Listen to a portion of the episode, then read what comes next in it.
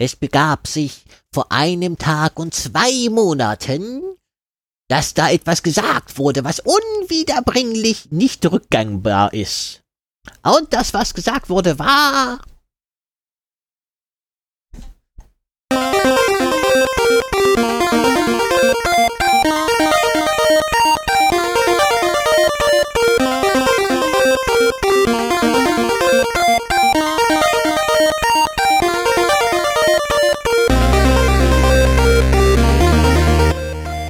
Zero Day, der Podcast für Informationssicherheit und Datenschutz.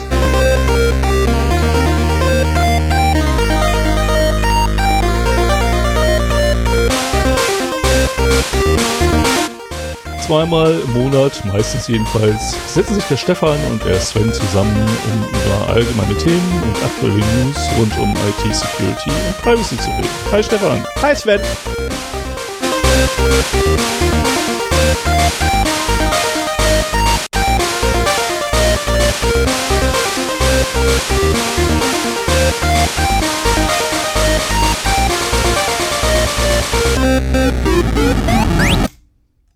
Ja, und Mag da ist wieder, abrupte Ende nicht. ich auch nicht. Ich hätte lieber so einen Fade-Out-Effekt. Kannst du da nicht noch irgendwas drehen und basteln, dass da so Ja, da, da muss ich halt was drehen. Da muss ich mal gucken, ob äh, mein virtueller Mixer auf dem Rechner äh, mich das lässt. Schönen guten Abend, guten Morgen, Mahlzeit. Hier ist wieder mal Zero Day. der Wir Podcast? melden uns ja, wir am sind, ja der, 19. November 2020. wir sind der Postka Podcast der Podcasts. Ja, wir sind Sind ja ein ja. Podcast, die alle zu knechten. Was war ja nun vor einem Monat und zwei Tagen? Ja, da wurde Ja gesagt. Stimmt, äh, nee, vor, vor einem Monat und einem Tag. Nein, vor, 18. zwei, vor zwei Monaten und einem Tag. Ach, vor zwei Monaten und einem Tag. Ja. Ah ja, okay. Ja, vor zwei, ich habe ich Ja, hab ja, so ne, am, am Anfang ich hab ja mein schlaues Geschenk von meiner Frau. Am Anfang zählt man noch oder feiert man noch jeden Monat. Oh, bloß auf, ey, meine Frau feiert noch immer Irgendwann jeden Tag. vergisst man denn das Jahr. Meine Frau ist noch bei jedem Tag. das ist so, jeden Tag ist Happy Day. Mir fällt gerade was ein. Aber solange das so ist, ist auch gut. Lokal aufnehmen. Das habe ich nämlich vergessen. Du hast mich etwas überrascht heute mit, äh, mit dem Start, äh, weil ich noch gar nicht wusste, dass du da anfängst aufzunehmen. Aber das ist ja eigentlich immer so. Ach komm, dafür hast du wieder mich gut zum Lachen gebracht. Du Sack. und ich habe auch, Ja, ich musste erst mal nachdenken, was denn nun war. Aber und ich wie hab auch gesagt, ich habe äh, einen Monat und zwei Tage verstanden. Vielleicht hast du es auch verkackt in der. Äh, kann durchaus sein, Ja, keine wir- Frage. wir werden es uns noch mal anhören müssen, glaube ich. Ja, also- wir fertig sind. Ja, soll ich das jetzt schon Entweder mal habe ich mich verhört oder äh, du darfst es nicht äh, deiner Frau hör deine Frau hören lassen. Ja, meine Frau hört, hört uns ja eh nicht. Nee, nee, das habe ich heute auch noch mal mit meiner festgestellt. Wir dürfen hier ruhig 80er Jahre Herrenwitze machen. Unsere Frauen hören nicht zu. Ja, ich finde es ehrlich, also auf der einen Seite finde ich es schade, auf der anderen Seite finde ich es gut. Äh, gut, weil äh, andernfalls würde sie mir ab und zu vielleicht mal so vors linke Schienbein treten wollen. Ähm, schade, weil, naja, man, ab und zu lerne sogar ich noch was hier. Also von daher ist es, so schlecht ist es ja nicht. Heute, heute hast du auch schon wieder was gelernt, nämlich was mein Thema heißt. Heute habe ich auch schon wieder was gelernt, ja. Auch wenn ich schon wieder vergessen habe, aber ja. Es ist so mit Abkürzungen in dem Bereich, ist es so. Da habe ich auch letzte Woche so ein schönes, äh, so ein schönes Gespräch gehabt mit einer jungen Dame, die dann äh, sagte, ähm, ja, das ist, es ist halt schon ein wenig sch- schlimm irgendwo, wenn man halt in der Materie drin ist, benutzt man halt diese ähm, Fachausdrücke grundsätzlich und dann auch noch alle auf Englisch. Da kommt man halt schnell durcheinander. Also, Und ja, man kommt ins Stottern, wenn man sie auf Deutsch äh, sprechen Ja. muss, weil das, die kennt man gar nicht mehr. genau. Naja, wir Gut. haben heute keine Hausmeisterei. Insofern kommen wir mal gleich zu den Datenverlusten. Ja, machen wir das. Und ich vermute sowieso, warte mal, wie spät haben wir es jetzt? Wir haben es jetzt kurz vor acht. Ich vermute, das wird eine kurze Sendung, weil auch mein Thema ist heute nicht so lang. Ah, ich krieg das schon hin, Ähm, das zu schrecken. Ja, kann natürlich sein, dass wir es noch wieder lang labern. Das werden wir halt sehen. Wir haben Ähm, dafür heute bei zwei. der Gelegenheit, wo wir keine Hausmeisterei haben, äh, kann ich mal die Gelegenheit nutzen und allen neu dazugekommenen und vor allen Dingen auch allen Spotify-Hörern mal erzählen, ähm, dass wir Kapitelmarken haben. Also wenn euch die Hausmeisterei nervt, dann könnt ihr sie einfach überspringen Oder und gleich zu den Datenverlusten. Oder, Oder die News. Genau. Oder das Thema. Genau. Also selbst das Thema, wenn das nervt. Stefan hat's verstanden, ja. Nein. ich quatsch weiter rein. Ich versuche das Thema, ich versuche die Zeit zu strecken. Wenn du sagst, das so kurz. Nein, nein, nein, nein. nein. ähm, das geht bei Spotify nicht. Wenn ihr das hier über Spotify hört, holt euch einen vernünftigen Podcatcher. Die ganzen Podcasts, die es bei Spotify gibt, gibt's auch umsonst und mit viel besseren äh, Apps zu hören als Spotify selber. Ja, Datenverluste. Jetzt kannst du die Chaptermark nochmal neu setzen. Hab ich. Ich fange mal an. 5.11.2020. Ein Tag vorher sogar schon ist das wohl äh, veröffentlicht worden. Es wurden äh, 23.600 gehackt, gehackte Datenbanken im Internet veröffentlicht. Diese Sammlung wird unter dem Namen SID-O-Day äh, geführt, weil man ursprünglich annahm, äh, dass das halt äh, ein Leak von genau diesem Service war, der halt gegen Zahlung einer monat monatlichen Gebühr Zugang zu Nutzernamen, E-Mail und teilweise sogar unverschlüsselten Passwörtern versprach. Ähm, fand ich in, der, äh, in dem Zusammenhang sehr interessant, so mal zu gucken, was, was es denn da so für, für Services gibt. Ähm, mittlerweile hat sich aber herausgestellt, dass es äh, einem anderen Service zuzuschreiben ist, der aber im Prinzip genau das gleiche macht. Ähm, also kommt von dir.io, einer E-Commerce-Plattform für Hacker. Na super. Also hat er wahrscheinlich ein bisschen anderes Geschäftsmodell. Aber egal. Ähm, wie gesagt, 23.600 gehackte Datenbanken. Das ist schon ordentlich. Und äh, insgesamt sind da drin 226, 227 Millionen Accounts zu finden. Ich vermute mal, dass das Interesse daran verloren ging oder dass sie so ausgelutscht waren, äh, diese Accounts, dass sie mittlerweile nicht mehr verkaufbar waren und deswegen ähm, jetzt halt in die Öffentlichkeit entlassen wurden. Ich finde das sehr schön, wenn solche Sachen in die Öffentlichkeit entlassen werden, weil dann bekommt man wenigstens mit, womit da in der Vergangenheit gehandelt worden ist. Ähm, das ist jetzt ein relativ normaler Vorgang. Ich habe den halt nur in die News genommen oder in die Datenverluste, weil ich äh, heute noch mal eine E-Mail bekommen habe von haveibeenpawned.com. Äh, die Stammhörer kennen den Service. Dort kann man seine E-Mails überprüfen lassen, welche in welchen Datenverlusten die enthalten sind. Und man kann das auch für eine ganze E-Mail-Domain machen. Und so habe ich das halt gemacht. Und äh, da kam halt heute die Benachrichtigung, dass eine meiner E-Mail-Adressen äh, in diesem neuen in diesem neuen Datenverlust äh, aufgetaucht ist. Und zufälligerweise ist das genau die E-Mail-Adresse, ähm, wegen der ich einen Tag bevor das bekannt wurde, ein großes Forum hier in Deutschland, äh, ein Sportforum angeschrieben habe, weil ich bemerkt habe, dass auf die E-Mail-Adresse, die ich dort registriert habe, halt vermehrt Spam aufkommt. Und das auch schon ein paar, paar Tage und Wochen, das lag schon ein bisschen zurück. Ähm, ich bin mal sehr gespannt. Also die haben halt anscheinend nicht nur meine, sondern die gesamte Userbase verloren. Das muss irgendwann in den letzten zehn Jahren gewesen sein. Und äh, ich versuche gerade dieses Forum äh, zu kontaktieren, um dort ähm, ja, denen mal klarzumachen, dass die halt übelste Sicherheitsprobleme haben, weil selbst ein Amateur wie ich äh, kann da halt massig Schwachstellen finden und äh, feststellen, dass dieser Server seit zehn Jahren nicht aktualisiert worden ist. Ähm, noch, noch bin ich guter Dinge, dass sie mal auf meine Requests antworten. Deswegen will ich da noch nicht zu viel drüber sagen. Vielleicht mache ich da mal eine Sendung drüber. Ähm, es war echt hanebüchend, was ich da gefunden habe, ohne allzu tief äh, zu gucken. Also es war ähm, ja war war eine spannende Sache. Nur ich schaffe es nicht, zu den Machern dieses Forums durchzudringen und denen klarzumachen, dass sie ein echtes Problem haben. Jetzt hat sich gezeigt, ähm, dass sie auf jeden Fall schon mal verloren gegangen sind. Genau, und in dem Zusammenhang, wenn einer von euch zufällig äh, dieses Sit-O-Day äh, Datenbank in die Finger bekommen hat oder weiß, wo es die gibt, wäre ich über einen Hinweis sehr dankbar. Ähm, denn ich würde gerade mit Bezug auf dieses Forum gerne mal schauen, welche Informationen da verloren gegangen sind. Ich muss sie nochmal anschreiben und denen klar machen, was für ein Problem die gerade überhaupt haben. Und äh, alles, was ich aus öffentlichen Quellen halt dazu finden kann, das hilft halt. Ne? Also sollte jemand von euch rechtzeitig ähm, auf Mega. Punkt, wie heißt denn das? Hier von Kim.com, die Plattform. Auf Äh, Mega ist es auf jeden Fall veröffentlicht worden. Mega.com vielleicht, Mega. irgendwas. Ähm, rechtzeitig runtergezogen haben und den Link kennen. Schick's mir mal bitte zu. Ich würde mich darüber sehr freuen, ähm, weil ich da jetzt selber betroffen bin. Und mit den Leuten auch versuche in Kontakt zu kommen.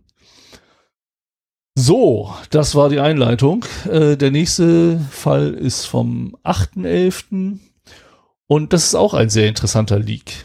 Ähm, zustande gekommen ist der, weil ein äh, Webserver wohl einfach ja, installiert war und Zugriff auf die Daten gab, äh, die da rumlagen. Also man konnte da problemlos wohl drauf zugreifen.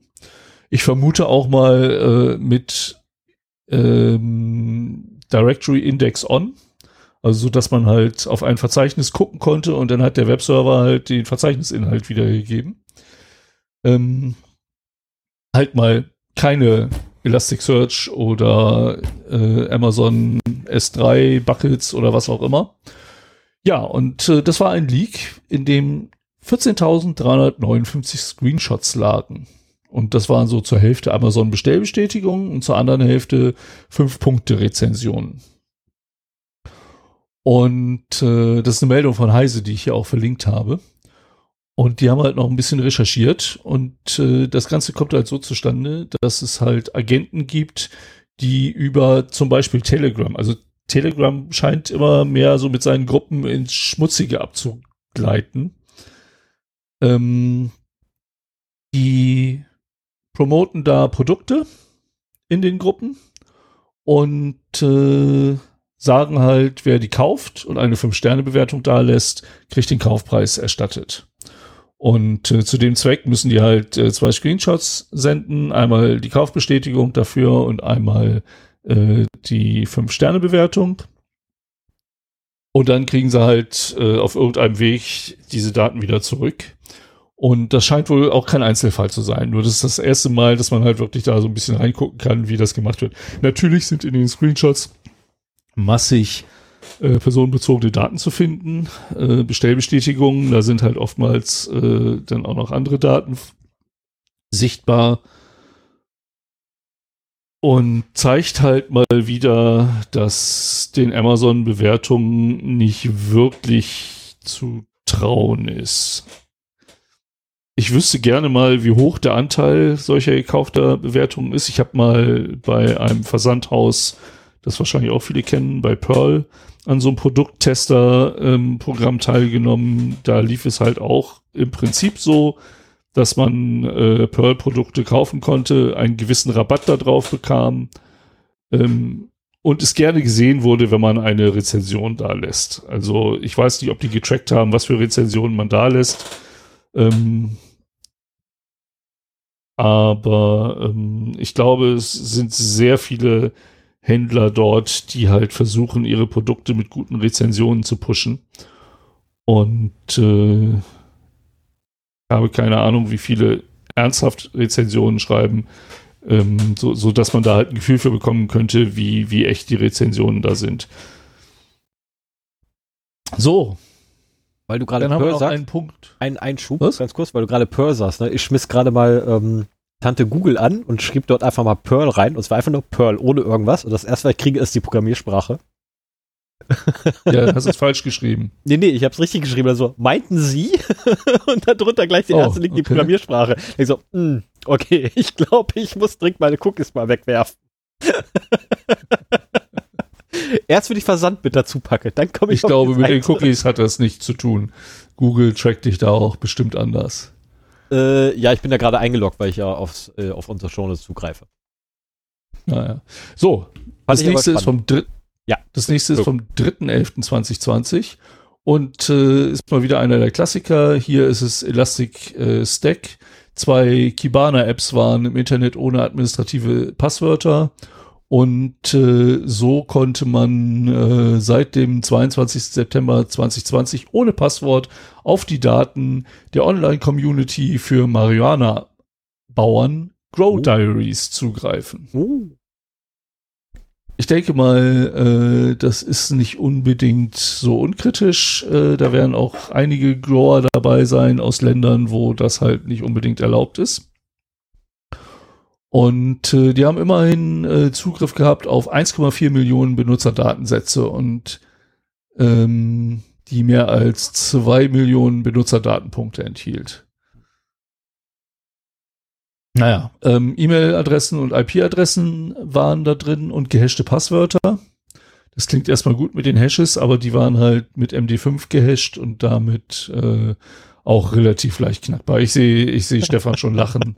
Äh, MD5 ist das quasi scheint keine also- große Herausforderung für ihn zu sein. Es gibt, es gibt ähm, in der Qualitätssicherung ist aber ganz, ganz witzig, ne? Dann ähm, äh, gibt es mal so schöne Aufgaben, wenn man da irgendwie Prüfung ablegt für, äh, die im Pseudocode geschrieben sind.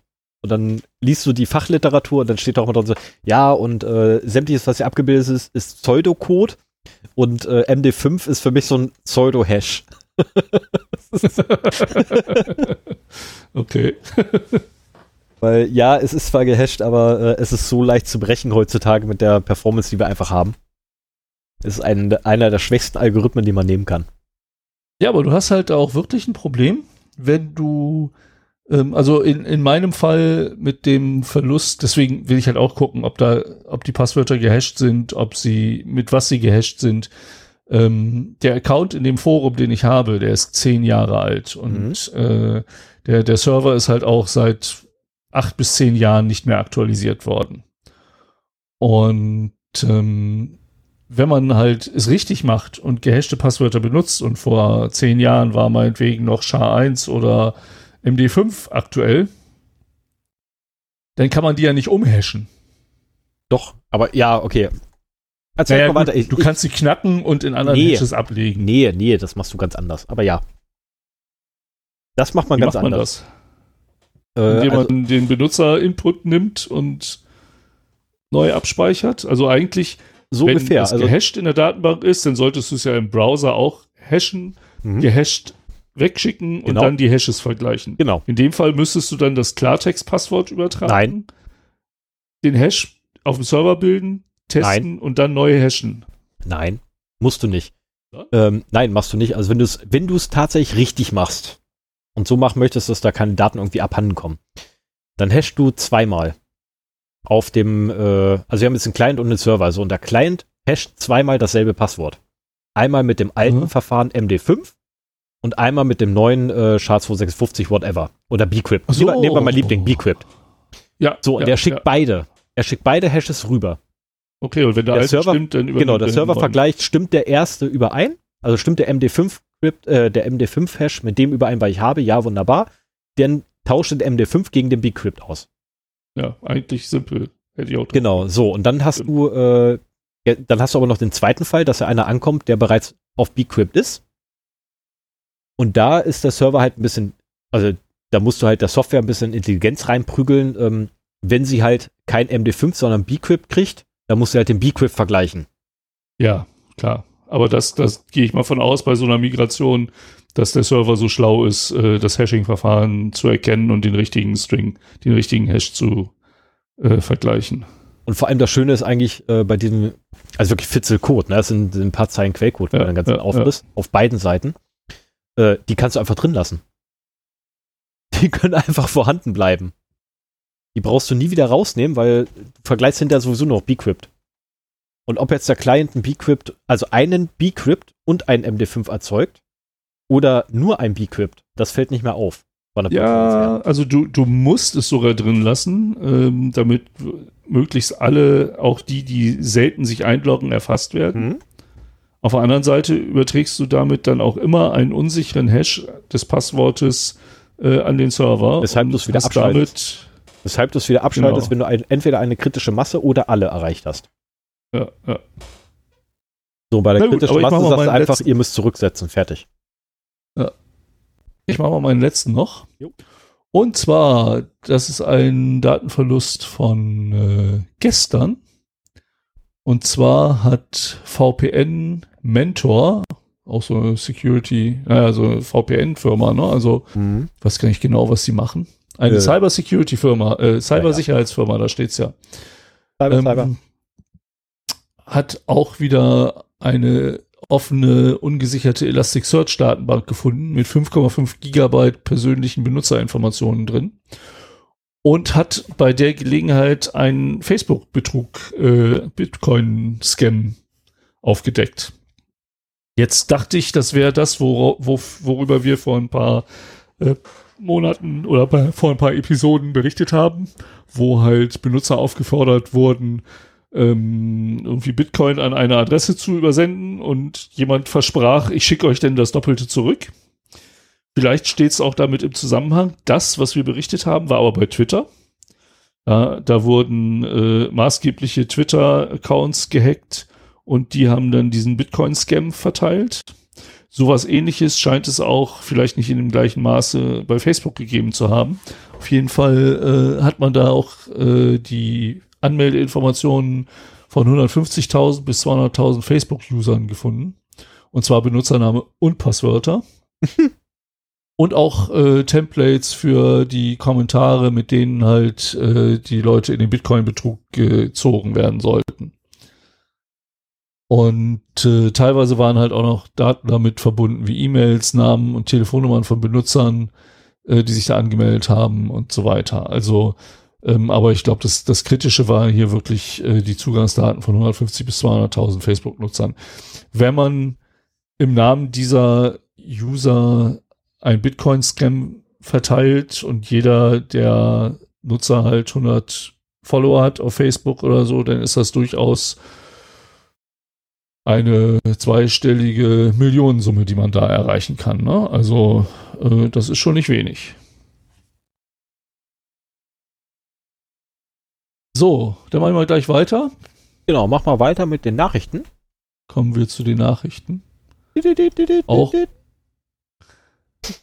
Auch vielleicht mal für, für gelegentliche neue äh, Hörer von uns. Wir haben immer drei Standardkategorien hier. Wir berichten über Datenverluste der letzten Wochen. Wir berichten über aktuelle News aus dem IT-Security-Bereich. Mehr technisch als jetzt Netzpolitik. Das machen andere besser, finde ich. Ähm, und dann haben wir meistens noch ein, haben wir eigentlich immer noch ein Thema, ähm, das halt nicht so den aktuellen Bezug hat, manchmal schon, aber meistens nicht und mehr so, so ein grundlegendes Thema ist. Und Manchmal- so manchmal- diese drei inhaltlichen Themen haben wir halt immer und das wird umrahmt von der Hausmeisterei am Anfang, wo wir halt Neues über unseren Podcast oder über uns erzählen und Fun and Other Things am Ende, wo wir halt äh, ja über Sachen, die uns bewegt haben, die uns zum Lachen gebracht haben, erzählen, was auch immer. Genau, und äh, beim Thema ist äh, noch anzumerken, es hat auch nicht immer Bezug zu ähm, Dat also explizit Bezug zu Datenschutz oder Sicherheit in der Informationstechnik, äh, sondern es können auch einfach Sachen sein, die uns halt tierisch interessiert haben, wo wir uns einfach mal reingestürzt haben. Ähm, Oh, das, das, jetzt schreibst du gerade das Sendungskonzept um. nee, nee, nee, das war quasi von Anfang an schon immer so. Ach, okay. Also ich habe das schon immer so gemacht gehabt. Meine Themen sind alle Ja, Sachen ich gewesen, die mich interessiert haben, wo ich mir einfach reingestürzt habe. Und dann gedacht so, oh, das wird doch interessant. Und wir reden uns gegenseitig eigentlich nicht rein. Das äh, ist, hat auch immer gut funktioniert. Und äh, ja, dann kommen halt Also solche Sachen Themen. zustande, ne? Also in die Themen. Was? in die ja, in die Themen auch, auch sonstige Sachen nicht unbedingt. Wir, wir wollen ja beide hier uns verwirklichen und wir machen halt, worauf wir Lust haben und keiner bremst den anderen aus, sozusagen. Ja, aber so ein kleiner Einschub äh, für neue Hörer, das können wir, glaube ich, ab und zu mal auch öfter machen. Und dann mache ich mal mit den News weiter. Stefan muss heute immer die Chaptermarks wieder nachpflegen, weil Nö, ich das immer da- ankündige, dann da irgendwas nicht anderes nach. sage. Ich pflege da nicht nach, die bleiben jetzt genauso, wie sie waren. Ähm, ich packe jetzt noch gut. einen zweiten rein für News 2. Oder die wirklichen News. Kannst loslegen. Vom 5.11.2020 habe ich etwas. Und zwar ähm, haben auch dort wieder äh, Cybersicherheitsforscher ähm, eine gerade laufende Betrugsoperation aufgedeckt, die vermutlich von Hackern im Gazastreifen, im Westjordanland und in Ägypten angeführt werden. Also sowas finde ich ja spannend, dass man so das so identifizieren kann. Ähm, wir haben schon mal darüber gesprochen, wie schwierig das ist. Aber ähm, das zeigt halt auch, wie global das Ganze ist. Ne? Also diese, diese Operation, da geht es halt darum, dass in den vergangenen zwölf Monaten Voice-over-IP-Server von mehr als 1200 Organisationen in 60 Ländern kompromittiert worden sind. So, ist ja nun keine große Sache. Die, das ist halt alles Software, die haben auch Schwachstellen. Ähm, es gibt genug Datenbanken, die offen am Netz sind. Es wird garantiert auch genug äh, Voice-over-IP-Server äh, geben, die offen am Netz sind. Müssen sie ja im Prinzip auch, wenn sie angerufen werden sollen. Und wenn da mal Schwachstellen bekannt werden, dann kann man die halt ausnutzen und dann kann man so mehr und mehr diese Server halt übernehmen. Und ähm, die hatten es halt auf ein System Sangoma PBX, habe ich noch nie gehört, ins, äh, ins Visier genommen.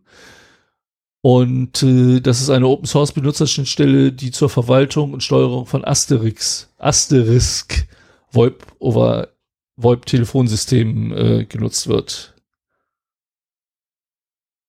Und äh, ja, das, also ich glaube, der, der Business Case dahinter ist eigentlich klar. Wenn man Kontrolle über einen Voice-over-IP-Server hat, dann macht man halt Anrufe an eine Nummer, von der man ja halt Vorteile hat, wenn sie angerufen werden. Ne? Kannst du ja jederzeit eine äh, kostenpflichtige Telefonnummer zulegen, irgendwo in der Welt. Und dann machst du da halt immer Anrufe hin. Und da das, das Machen von Anrufen für Telefonserver halt so der Standardprozess ist, fällt das halt auch relativ wenig auf. Ich meine, die werden dann irgendwann in ein paar Monaten merken, dass die Telefonkosten vielleicht ein bisschen hochgegangen sind. Aber je nachdem, wenn das eine große Organisation ist, fällt das vielleicht auch da gar nicht auf. Und so kann man halt Monat für Monat seine Nummern anrufen und da schön Geld abzocken. Also immer schön die VoIP-Server sichern und härten. Wäre mal interessant, ob es dafür einen Sys-Benchmark gibt äh, mit Härtungskonfigurationen. Äh, ja, ähm, die andere News, die ich noch habe, ist vom 12.11.2020 und äh, da fand ich es bemerkenswert, dass auch Microsoft jetzt äh, explizit ähm, dazu aufruft, auf telefonbasierte Multifaktor-Authentifizierungslösungen zu verzichten. Ähm, Multifaktor-Authentifizierung prinzipiell ist eine super Sache, um gegen alle möglichen, vor allen Dingen automatisierten äh, Angriffe auf ja, Konten allgemein, aber in dem Fall auf Microsoft-Konten ähm, abwehren zu können. Wir haben dazu schon gesprochen, einfach nur ähm, kleiner Einwurf. Multifaktor-Authentifizierung oder Zwei-Faktor-Authentifizierung heißt, dass man neben seinem Benutzernamen und Passwort, also das Passwort, etwas, was man weiß, auch noch etwas hat, was man hat, nämlich zum Beispiel ein Security-Token oder eine App auf dem Telefon oder ein Telefon, wo halt eine SMS hingeschickt wird, die man dann wieder in eine, äh, eine Maske eingibt zum Beispiel. Und genau davon raten die jetzt ab. Also ähm, Zwei-Faktor-Authentifizierung. Sie bieten es immer noch an in ihrem äh, Azure AD. Ich habe es jetzt vor ein paar Tagen auch gerade wieder gemacht. Äh, telefonisch, da wird man angerufen und dann muss man äh, zur Bestätigung den, den Hash drücken und dann ist man authentifiziert. Dass sie das, ja, achso, ihr könnt es nicht sehen, aber Stefan äh, zuckt gerade mit dem Kopf zurück. Ähm, ist ein bisschen schwachsinnig. Aber das hat man ja oft, dass wenn man Zwei-Faktor-Authentifizierung von einem System hat, dann es irgendeinen Weg geben muss, wenn der zweite Faktor verloren geht, wie man trotzdem noch Zugriff auf das System bekommt. Und genau das sind auch die Wege, die Hacker gerne ausnutzen, um dann halt Zwei-Faktor-Authentifizierungsgesicherte Accounts zu übernehmen. Und äh, wir haben schon mal, glaube ich, über SS7 gesprochen und ähm, welche Möglichkeiten es gibt, ähm, im mobilen Netz halt ähm, auf Informationen zuzugreifen, SMS abzufangen und so weiter, Man in the Middle zu spielen oder Handys zu lokalisieren. Und ähm, deswegen rät mittlerweile Microsoft offiziell auch davon ab, das war irgendein hoher Manager, von dem ich mir nicht aufgeschrieben habe, wer es war, ähm, der sich jetzt nochmal in einem Blogbeitrag dafür ausgesprochen hat, dass telefonbasiert nicht mehr gemacht wird. Also entweder Security Token, ähm, YubiKey zum Beispiel oder Smart Cards gehen auch, äh, PKI-Karte zum Beispiel oder auch App-basiert ist auch okay. Ich finde das immer ein bisschen kritisch, weil die App ist ja auf dem gleichen Gerät, von dem man sich unter Umständen auch einwählt. Das ist dann irgendwie nur so ein anderthalb Faktor Geschichte. Aber als Ergänzung zum Beispiel zu einem Notebook ist, die, ist das durchaus legitim. Und äh, insofern, wenn ihr da was einrichten müsst, nehmt keinen Telefonanruf oder SMS mehr. Ja? Äh, grundsätzlich sollte der zweite Faktor niemals auf dem gleichen Gerät oder auf der gleichen Hardware laufen wie der erste Faktor. Also sprich, wie ich mich mit einem, äh, mit einem Notebook irgendwo anmelde, sollte der zweite Faktor nicht dieses Notebook sein oder irgendwas auf dem Notebook, ähm, sondern immer irgendwas externes davon.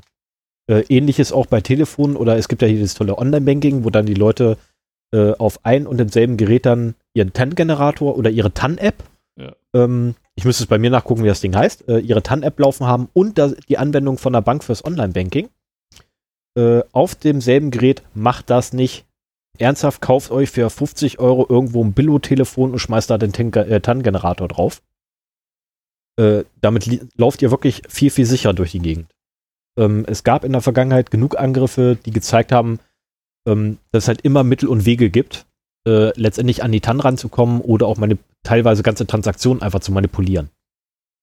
Ja, also von daher. Wenn halt irgendwie Zugriff auf das Handy besteht, entweder physisch oder auch remote in einem ausreichenden Access-Level, dann hat man damit halt ein Problem. Das ist richtig. Aber trotzdem wird momentan äh, so ein, so ein App-TAN von den Banken immer weiter vorangebracht. Ne? Habe ich auch. Ich, ich viele machen halt Online-Banking ich habe ja mittlerweile drei Telefone nee, ich. Mach, ich mache kein Online-Banking auf meinem Telefon. Ich mach, nee, ich auch nicht. Äh, also das Online-Banking selber findet auf dem Rechner statt, aber die TAN muss ich irgendwo hin haben und die einfachste Variante war halt einfach in einem alten Telefone.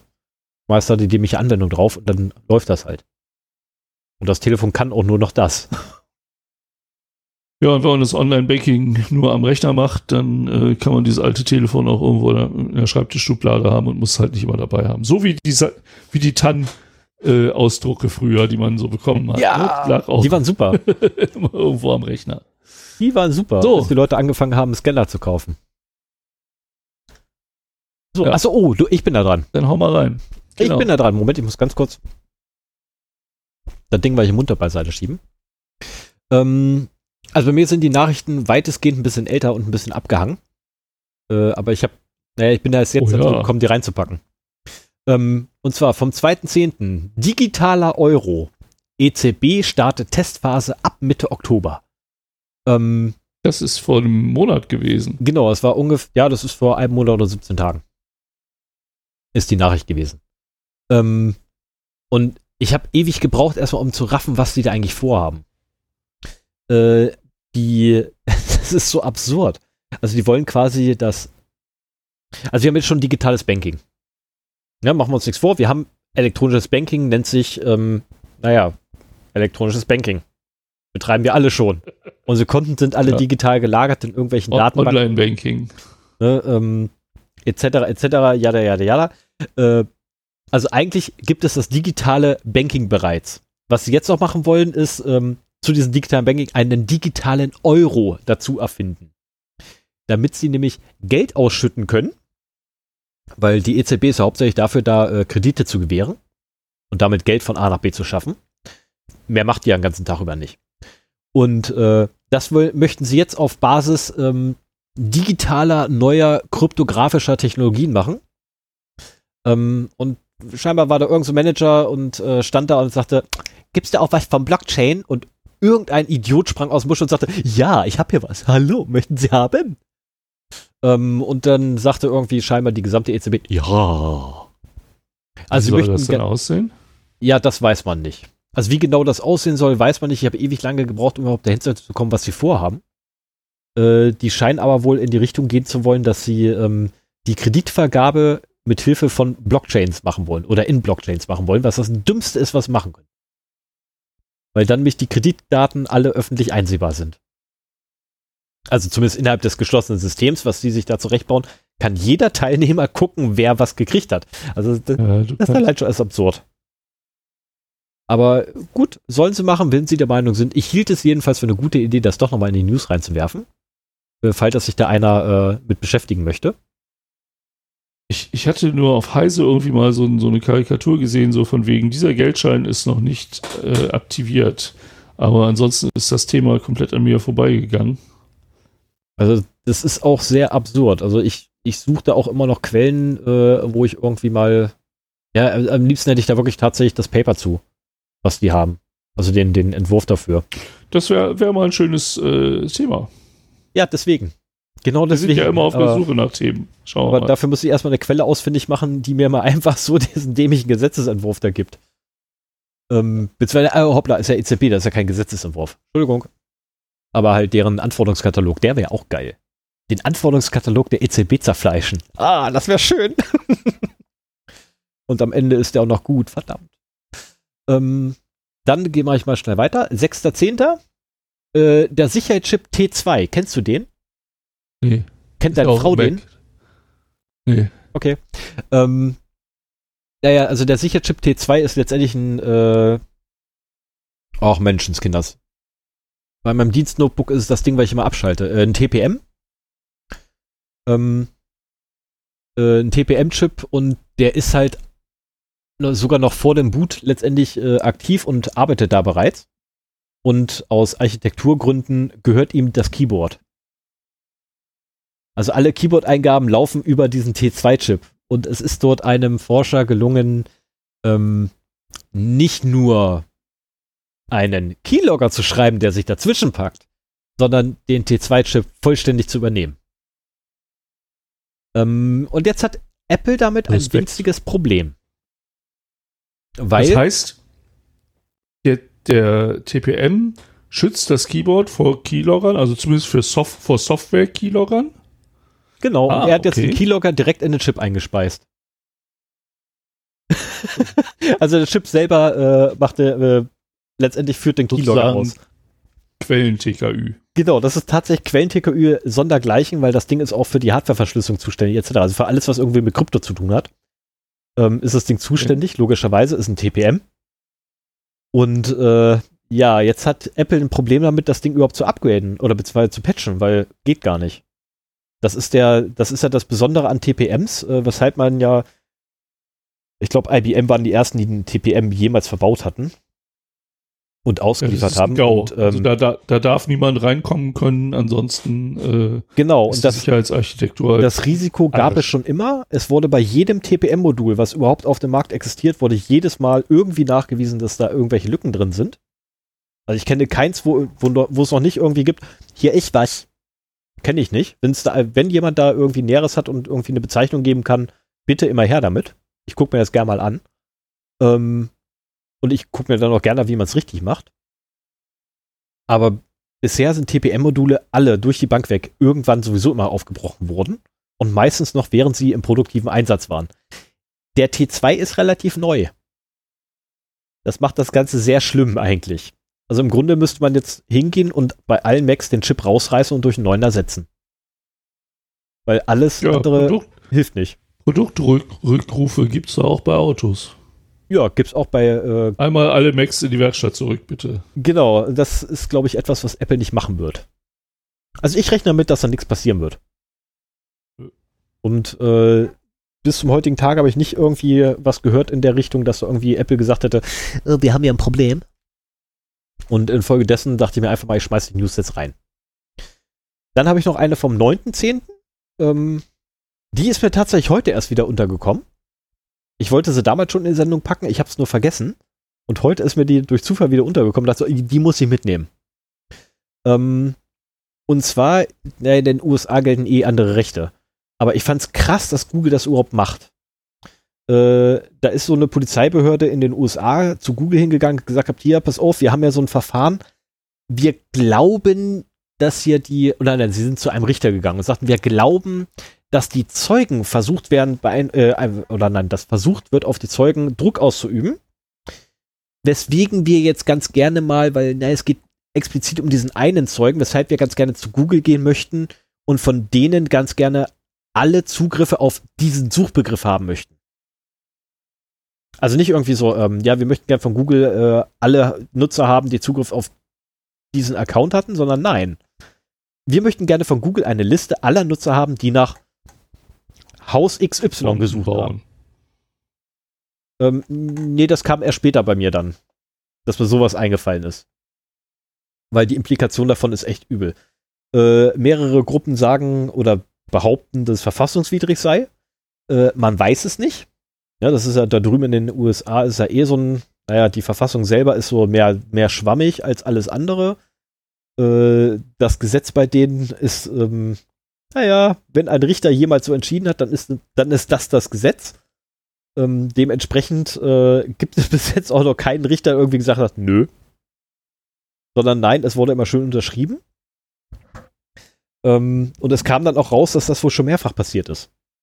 Also letztlich, es ist die berühmte Inverssuche, die in Deutschland abgeschafft wurde, aus rechtlichen Gründen. Äh, und jetzt bei Google wieder auflebt, nur halt dann nach Suchbegriffen. Also man könnte quasi reinschreiben, eine Kette von Suchbegriffen und alle Nutzer, die nach dieser Verkettung gesucht haben, schmeißen wir in einen Topf und lassen uns die rausgeben. Ähm, gut, sie haben das äh, innerhalb eines bestimmten Zeitraums gemacht. Ich glaube, das waren 14 oder 21 Tage oder so ähnlich. Das musst du auch, weil Aber, du so viele. Ja, natürlich. Aber das ist trotzdem echt krass. Na, was sie da, ähm, oder was Google bereit ist zu tun. Ne? Ich meine, Google stellt sich im Händen und sagt, behauptet, sie wären die Guten. Ähm, gut, das macht ähm, Apple auch, aber ich glaube, zu denen habe ich auch noch was. Ähm, nein, zu denen habe ich nichts mehr. Verdammt, ich habe vergessen, die Nachrichten von Apple reinzupacken. Schade. Äh, weil die Apple Cloud ja auch ein bisschen kaputt war. aber ähm, das ist schon heftig. Also ich, ich musste da dran denken, als ich äh, die letzte Sendung mit meinem Thema vorbereitet habe, als es ums Credential Stuffing ging. Da habe ich halt auch eben nach Tools gesucht, mit denen man das machen kann, habe immer mehr Erkenntnisse gesammelt und konnte die halt wieder in Google suchen, umsetzen und so weiter. Und da habe ich mir auch irgendwann überlegt, so von wegen, wenn mir jetzt jemand äh, über die Schulter mhm. guckt, was ich hier für Suchen mache, dann glaubt er mir hinterher nicht, dass ich das irgendwie nur mache, um aufklären zu können und nicht um das selber anzuwenden. Genau das ist. Und wenn solche Informationen dann natürlich von Google rausgegeben werden, das ist doof. Genau meine, das ist die für, Gefahr. Für solche dabei. Fälle nicht. Ich meine, die Suchbegriffe bei mir jetzt in den letzten Wochen, äh, ja doch in den letzten zwei Wochen, glaube ich. Wie lange hänge ich jetzt an meinem Privatprojekt? Ich glaube eine Woche, nee, eine Woche. Eine Woche hänge ich an meinem Privatprojekt, ist ungefähr. Ähm, und alleine meine Suchen sind sehr diskriminierend. Äh, nein, dis diskreditieren so. Ja, wenn man sich meine Suchen so anguckt, ähm, wie man aus VMs ausbricht, etc., waren so Suchen von mir. Ähm, weil ich halt versucht habe, einen Weg zu finden, aus meiner eigenen VM mit rauszukommen. Äh, weil ich halt ein, ja, ich habe ein winzig kleines Problem mit der Portweiterleitung. Ich habe einen Weg ja, wir, wir, beschäftigen uns halt mit solchen Sachen, ne? Und ja. Insofern äh, suchen wir halt auch öfter mal danach. Genau das. Und jetzt mal ganz ehrlich, wenn irgendwie äh, ein Ermittler in Deutschland auf den Trichter kommt, oh, wir können da mal bei Google äh, Ausbruch aus VM als Suchbegriff nehmen und einfach mal alle äh, reinschmeißen, die letzten sieben Tage da war. Ich tauche da mehrfach auf. Zwangsläufig. Ja, ja. Ne, mit verschiedensten Geräten von verschiedensten Standpunkten oder Standorten tauche ich da definitiv auf, weil ich habe in jeder freien Minute irgendwie an meinem Problem weitergearbeitet, ohne es bis jetzt zu lösen. Ähm, ich bin allerdings ein paar genau. Schritte weitergekommen bei dem, was ich wollte. Egal. Ähm, Wenn es soweit ist, werde ich da eh nochmal drüber kommen. Genau. Mache ich jetzt erstmal weiter. Drüber. 12.11. Ja, das wird definitiv eine Sendung. Ähm, 12.11. Ist das Ding von Apple hin? 12.11. ist Vodafone gewesen. Ähm, Vodafone, ah, mit denen habe ich auch eine Vergangenheit. Ich muss ganz kurz ausholen, weil weshalb die News für mich so witzig war. Äh, ich habe, ich habe, äh, ich administriere meinen eigenen Server und ich habe ewig lange Vodafone vorgeworfen, dass sie mich drosseln würden. Oder das im Port 22 bei mir drosseln und zwar nach genau, ich glaube, es waren 10 Gigabyte oder so. Weil Vodafone dein lokaler DSL-Provider war. Genau, Oder Kabelprovider. richtig. Also Internetprovider. Int ISP, im Haus. mein ISP. Ja. Und ähm, hab denen das vorgeworfen, die haben immer gesagt, nein, wir drosseln nicht, nein, wir drosseln nicht. Nein, nein, es gibt, bei uns ist kein Problem, sie sind das Problem. Sie betreiben mal sicher, ne, eigene Hardware, deswegen sind sie das Problem. Äh, ich habe dann irgendwann mit Third Level und so weiter und so fort telefoniert und da bin ich dann endlich drauf gekommen zu einem Typen, der dann sagte, ja, ähm, Workaround, schieb den Port woanders hin. Ähm, seitdem habe ich ja einen anderen Port für meinen, SS, äh, für meinen SSH-Zugang. Und siehe da, immer volle Bandbreite. Komisch. Und auf die Idee bist du nicht vorher gekommen? Äh, nein, bin ich nicht, weil ich immer, nur- immer der Meinung war, okay, das wird irgendwo ein Problem geben und ich wollte erstmal das Problem lösen. Und ich habe versucht, das Problem zu verstehen weiter einzugrenzen, bis ich ja irgendwann darauf kam, da ist definitiv eine Drossel. Und zwar nach genau 10 Gigabyte Übertragungsvolumen pro Monat. Weil es war jetzt sehr komisch, dass du halt angefangen hast mit voller Bandbreite, dann bist du irgendwann runter, äh, X ist halt da. Und jetzt stellt sich raus, ähm, Vodafone hat nicht nur dieses eine Problem, sondern sie mögen auch VPNs gar nicht. Das haben sie bewiesen dadurch, dass sie einige, einige Router, wie die Headline sagt, ähm, hatten, die einfach nicht in der Lage waren, VPN-Verbindungen aufzubauen. Die haben VPN-Verbindungen per se geblockt. Also wenn du versucht hast, Also auch wenn der VPN-Server hinter ihnen war. ja, es war völlig egal. Also sobald der VPN über den Router drüber hinweg musste, ging es nicht mehr. Und wir reden hier übrigens von Wie den Plaste- und Elaste, wir reden übrigens von Plaste- und Elaste-Routern, die bei uns äh, zu Hause an den, Wand, äh, an den Wänden hängen. Ja. Ne, ähm, ja, Softwarefehler, kann man nichts machen. Ähm, per Software haben sie ein Update eingespielt und seitdem funktioniert es wieder. Aber ich fand das sehr erstaunlich. Also, sie mögen kein, kein SSH-Verbindung, sie mögen kein VPN. Also jetzt wird's aber Äh, SSH, gegen SSH-Verbindungen haben sie nicht, nur wenn über den Tunnel dann halt eine entsprechende große Anzahl von Bits rüberflutschen, dann scheinen sie damit ein Problem zu haben. Ja, finde ich komisch. Hm. Das ist ja auch, ja, und VPN, das sind halt so die Technologien, mit denen man zum Beispiel äh, seine großen Downloads aus äh, illegalen Quellen versucht zu kaschieren. Dezentralisierten Sicherheitskopien. Ja, genau. Die aber meistens, wenn es sich zum Beispiel um Filme handelt, mit sehr vielen Daten äh, Ja. zusammenhängen. Und für einen ISP ist es dann halt interessant, das halt im Zaum zu halten. Ja, natürlich. Zumal ja, äh, wie irgendwann mal, ähm, ach verdammt, ich müsste irgend, irgendwann suche ich das nochmal raus. Wenn mich irgendwann mal einer daran erinnert, tagsüber suche ich das nochmal raus. Ich habe irgendwann mal so eine schöne Aufrechnung äh, in die Pfoten gekriegt, ähm, was eigentlich tatsächlich ein Gigabyte, also wir, wir reden jetzt nicht mehr über, über Megabyte Transportvolumen. Äh, ah nee, hoppla, äh, noch nicht mal Gigabyte, sondern was ein Terabyte Transportvolumen kostet beim DS6. Ähm, ganz ehrlich, das kann ich mir sogar leisten. Also ernsthaft, das kann ich Ja, mir gut. leisten. Und zwar monatelang. Das ist so. ist Peanuts. Ja gut, ein Terabyte, ein Terabyte im Monat habe ich auch noch nicht geschafft. Ne, also Oder das das- heißt, vielleicht habe ich es mal geschafft, aber in der Regel bin ich so bei 400 Gigabyte. oh, ich habe das ein paar Mal in meinem Leben mittlerweile geschafft, aber das ist dann meistens, ähm, wenn ich irgendwie, was ich ja, große Backup-Orgien mit meinem Server habe. Dann habe ich in der Regel so 1,2 Terabyte, die ich dann über Leitung schieben muss. Weshalb ich die derzeit auch noch nicht wieder mache, weil 16 Mbit ist eine Scheißgeschwindigkeit. Das muss ich noch wahrscheinlich bis nächstes Jahr warten, dann kann ich das endlich wieder anstoßen. So, 11.11. Die EID. EID. E- EID. Das ist doch scheiße, der Idee. EID, also äh, Ja. scheiß Bezeichnung. Und zwar Veremi speichert den Perso auf dem iPhone. Yeah! Ist eine super Idee, ähm, finde ich jetzt, ne? Also ein Personalausweisdokument. Nein, also dem Personalausweis, die Daten, die auf dem Personalausweis gespeichert sind. Ich fange doch mal von vorne an.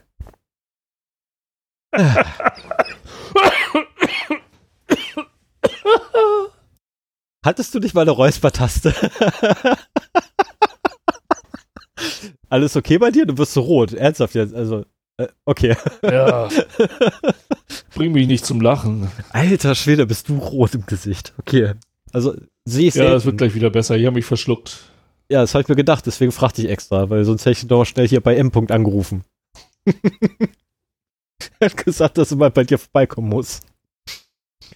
Ähm, Also, Verimi äh, speichert den Perso auf dem iPhone, was ich persönlich für eine ganz tolle ähm, Idee halte. Ein amtliches Ausweisdokument oder die Daten des amtlichen Ausweisdokumentes auf ein auf ein, ein externes Hardwaregerät zu packen, auf dem haufenweise Software läuft, die eventuell ja Zugriff darauf kriegen könnte. Was, was macht das denn überhaupt? Ähm, und zwar hat dein, dein Person, hast du schon die, die, diesen Checkkarten-Personalausweis? Ja. Okay, der hat ja ein äh, NFC-Modul drin. Ja, ist aber nicht aktiviert bei mir. Doch. Ist es, du hast nur den PIN nicht. Das Ding ist standardmäßig ähm, da. Ich habe eine Mikrowelle. Aktiviert. Du hast nur kein ich eine Mikrowelle. Ähm, aber eine Mikrowelle. Ja, das fällt auf. Bitte bedenke, du darfst den mit, äh, du darfst den Ausweis in keinster Art und Weise manipulieren, weil das eine Straftat darstellt in diesem Lande. Äh, nee, da, das war mit dem, mit dem NFC, meine ich nicht so, oder Doch, die Antenne. Ähm, ist Teil des Personalausweises und damit hast du ein Problem, äh, weil ähm, du bist dann ganz schnell in der, in, im Bereich der Dokumentenfälschung. Ähm, so, jedenfalls machen wir mal schnell weiter. Ja, äh, irgendwann will ich auch mal mit meinen Nachrichten durchkommen. Ich habe noch ein paar. Ich persönlich halte das ja für eine sehr gute Idee, ne, diese Daten äh, auf ein Hardwaregerät zu packen, was bekannt, also gut, iPhone ist jetzt ja, ja, aber für, für Apple, äh, für, für Android gibt es das mit Sicherheit auch. Ähm, auf ein Gerät zu packen, was wir, oder was, was Leute tatsächlich täglich irgendwo anders dran halten, damit Daten ausgetauscht werden per NFC. Ähm, das kommt jetzt übrigens erst aufs iPhone, weil nämlich erst mit iOS 13 diese NFC-Schnittstelle, ähm, die iOS hat, freigegeben wurde, auch für andere Anwendungen von Apple. Vorher war es nämlich nur mit Apple Pay. Und eigentlich wird ja diese Daten oder werden diese Daten benutzt, um sich äh, gegenüber öffentlichen Stellen auszuweisen. So sollen beispielsweise dann Anträge viel schneller bearbeitbar sein, weil man halt nur noch auf dem Lesegerät seinen, seinen Ausweis draufpackt, den PIN eingibt bei sich am Rechner. Man kann seine Steuererklärung abgeben, man kann ähm, neue äh, Dokumente beantragen, man kann angeblich umziehen damit. Beim letzten Umzug, wo ich dabei war, da hat das nicht funktioniert, da mussten Leute selber was schleppen. Der Ausweis konnte das nicht. Ähm, und, und, und, und. Also letztendlich diese ganzen, äh, also Kont Konteneröffnungen etc. gehen übrigens auch damit. Und dafür, da Mhm. das war eine gute Idee, das äh, auf ein Mobiltelefon zu packen, was die meisten Leute, das ist jetzt so meine persönliche Erfahrung, äh, unachtsam in der Gegend rumliegen lassen. Das ist, ähm, Tja, ich weiß also tatsächlich zu jedem Zeitpunkt, wo mein Telefon ist, aber ich bin auch Paranoiker. Aber wenn ich mir allein meine Frau angucke, da liegt das Telefon halt in der Küche, äh, dann laufen hier irgendwie fünf, sechs Leute durch die Wohnung durch. Das Telefon liegt immer noch in der Küche. Sie selber ist irgendwo anders. Ähm, oder, wie gerade schon gesagt, letztes Mal mit einem Umzug gewesen. Drei Telefone auf der Fensterbank der leeren Wohnung.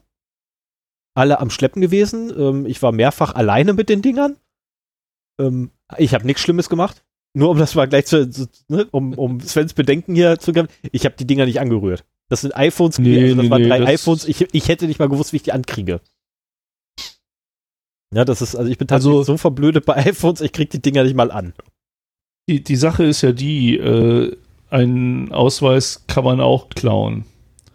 Ja. Und äh, dann hat man auch gleich Zugriff auf die Online-Funktion. Das ist ja alles nochmal auch mit einem PIN geschützt. Hm?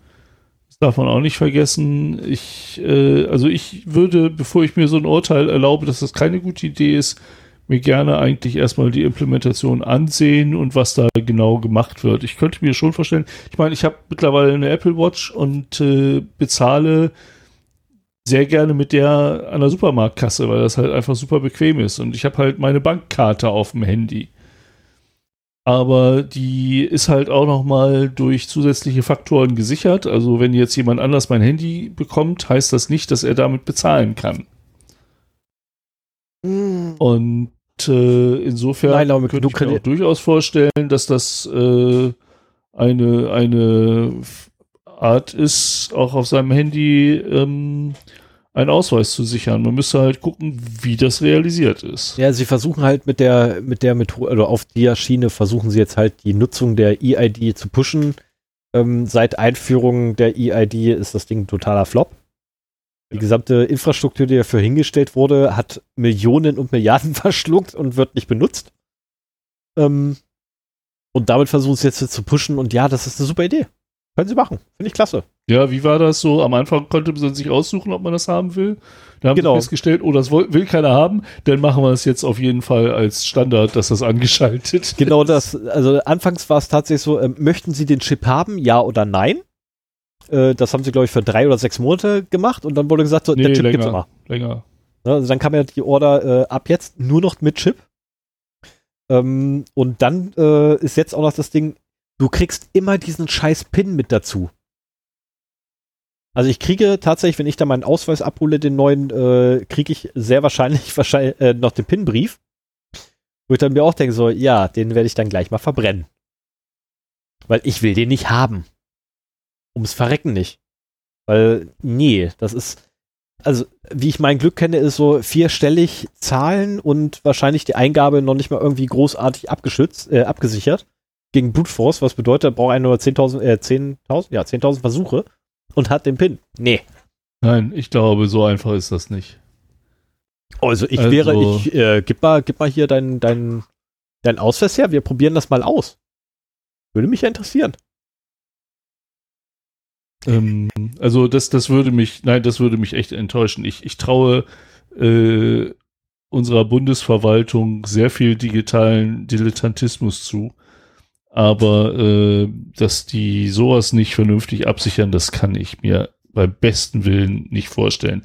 Darf es ich wird darauf vielleicht hinweisen? Glück haben, es wird nicht perfekt sein, aber äh, es wird nicht so einfach sein, wie du das darstellst. darf, das ich, da, nicht darf ich darauf hinweisen, dass diese selbe Regierung auch für die E-Mail zuständig ist oder dieselben Stellen auch für die E-Mail zuständig sind? Ja, ja. Und die E-Mail ist Ja, ja, oder- per Gesetz als die- sicher erklärt. Oder die Netzsperren der Zensursula, die Ja. sie dann in Kraft gesetzt, aber nie in Kraft gesetzt haben Ja, und so weiter. Ja, die haben sich da schon einiges geleistet, aber ähm, also es sind dieselben Pfosten. Ganz einfach. Es sind einfach dieselben Pfosten halt, die dahinter stecken. Und wenn man sich da anguckt, wer eigentlich bei Feremi mit drin steckt, das sind auch wieder ne, die Besten der Besten der Besten, Sir. Den unterstellt man niemals irgendetwas Böses. So, ne, Nagel, also wirklich so, so Glanzunternehmen wie Deutsche Bank ist damit drin. Deutsche Telekom ist damit drin. Dem würde ich nie was Negatives unterstellen. Niemals. Da gibt es auch nicht irgendwie Skandale um diese ne, netten Leute. Ne, das sind alles 100% Hochkaräter, die wissen immer, was sie da tun und machen immer nur tolle Sachen. Äh, sorry, aber allein schon ein Unternehmen wie der Deutschen Bankst, äh, Ba- Bank, Bank, also einem deutschen Bankster, einen deutschen Bankier der Deutschen Bank vertraue ich halt nur mal mit am wenigsten.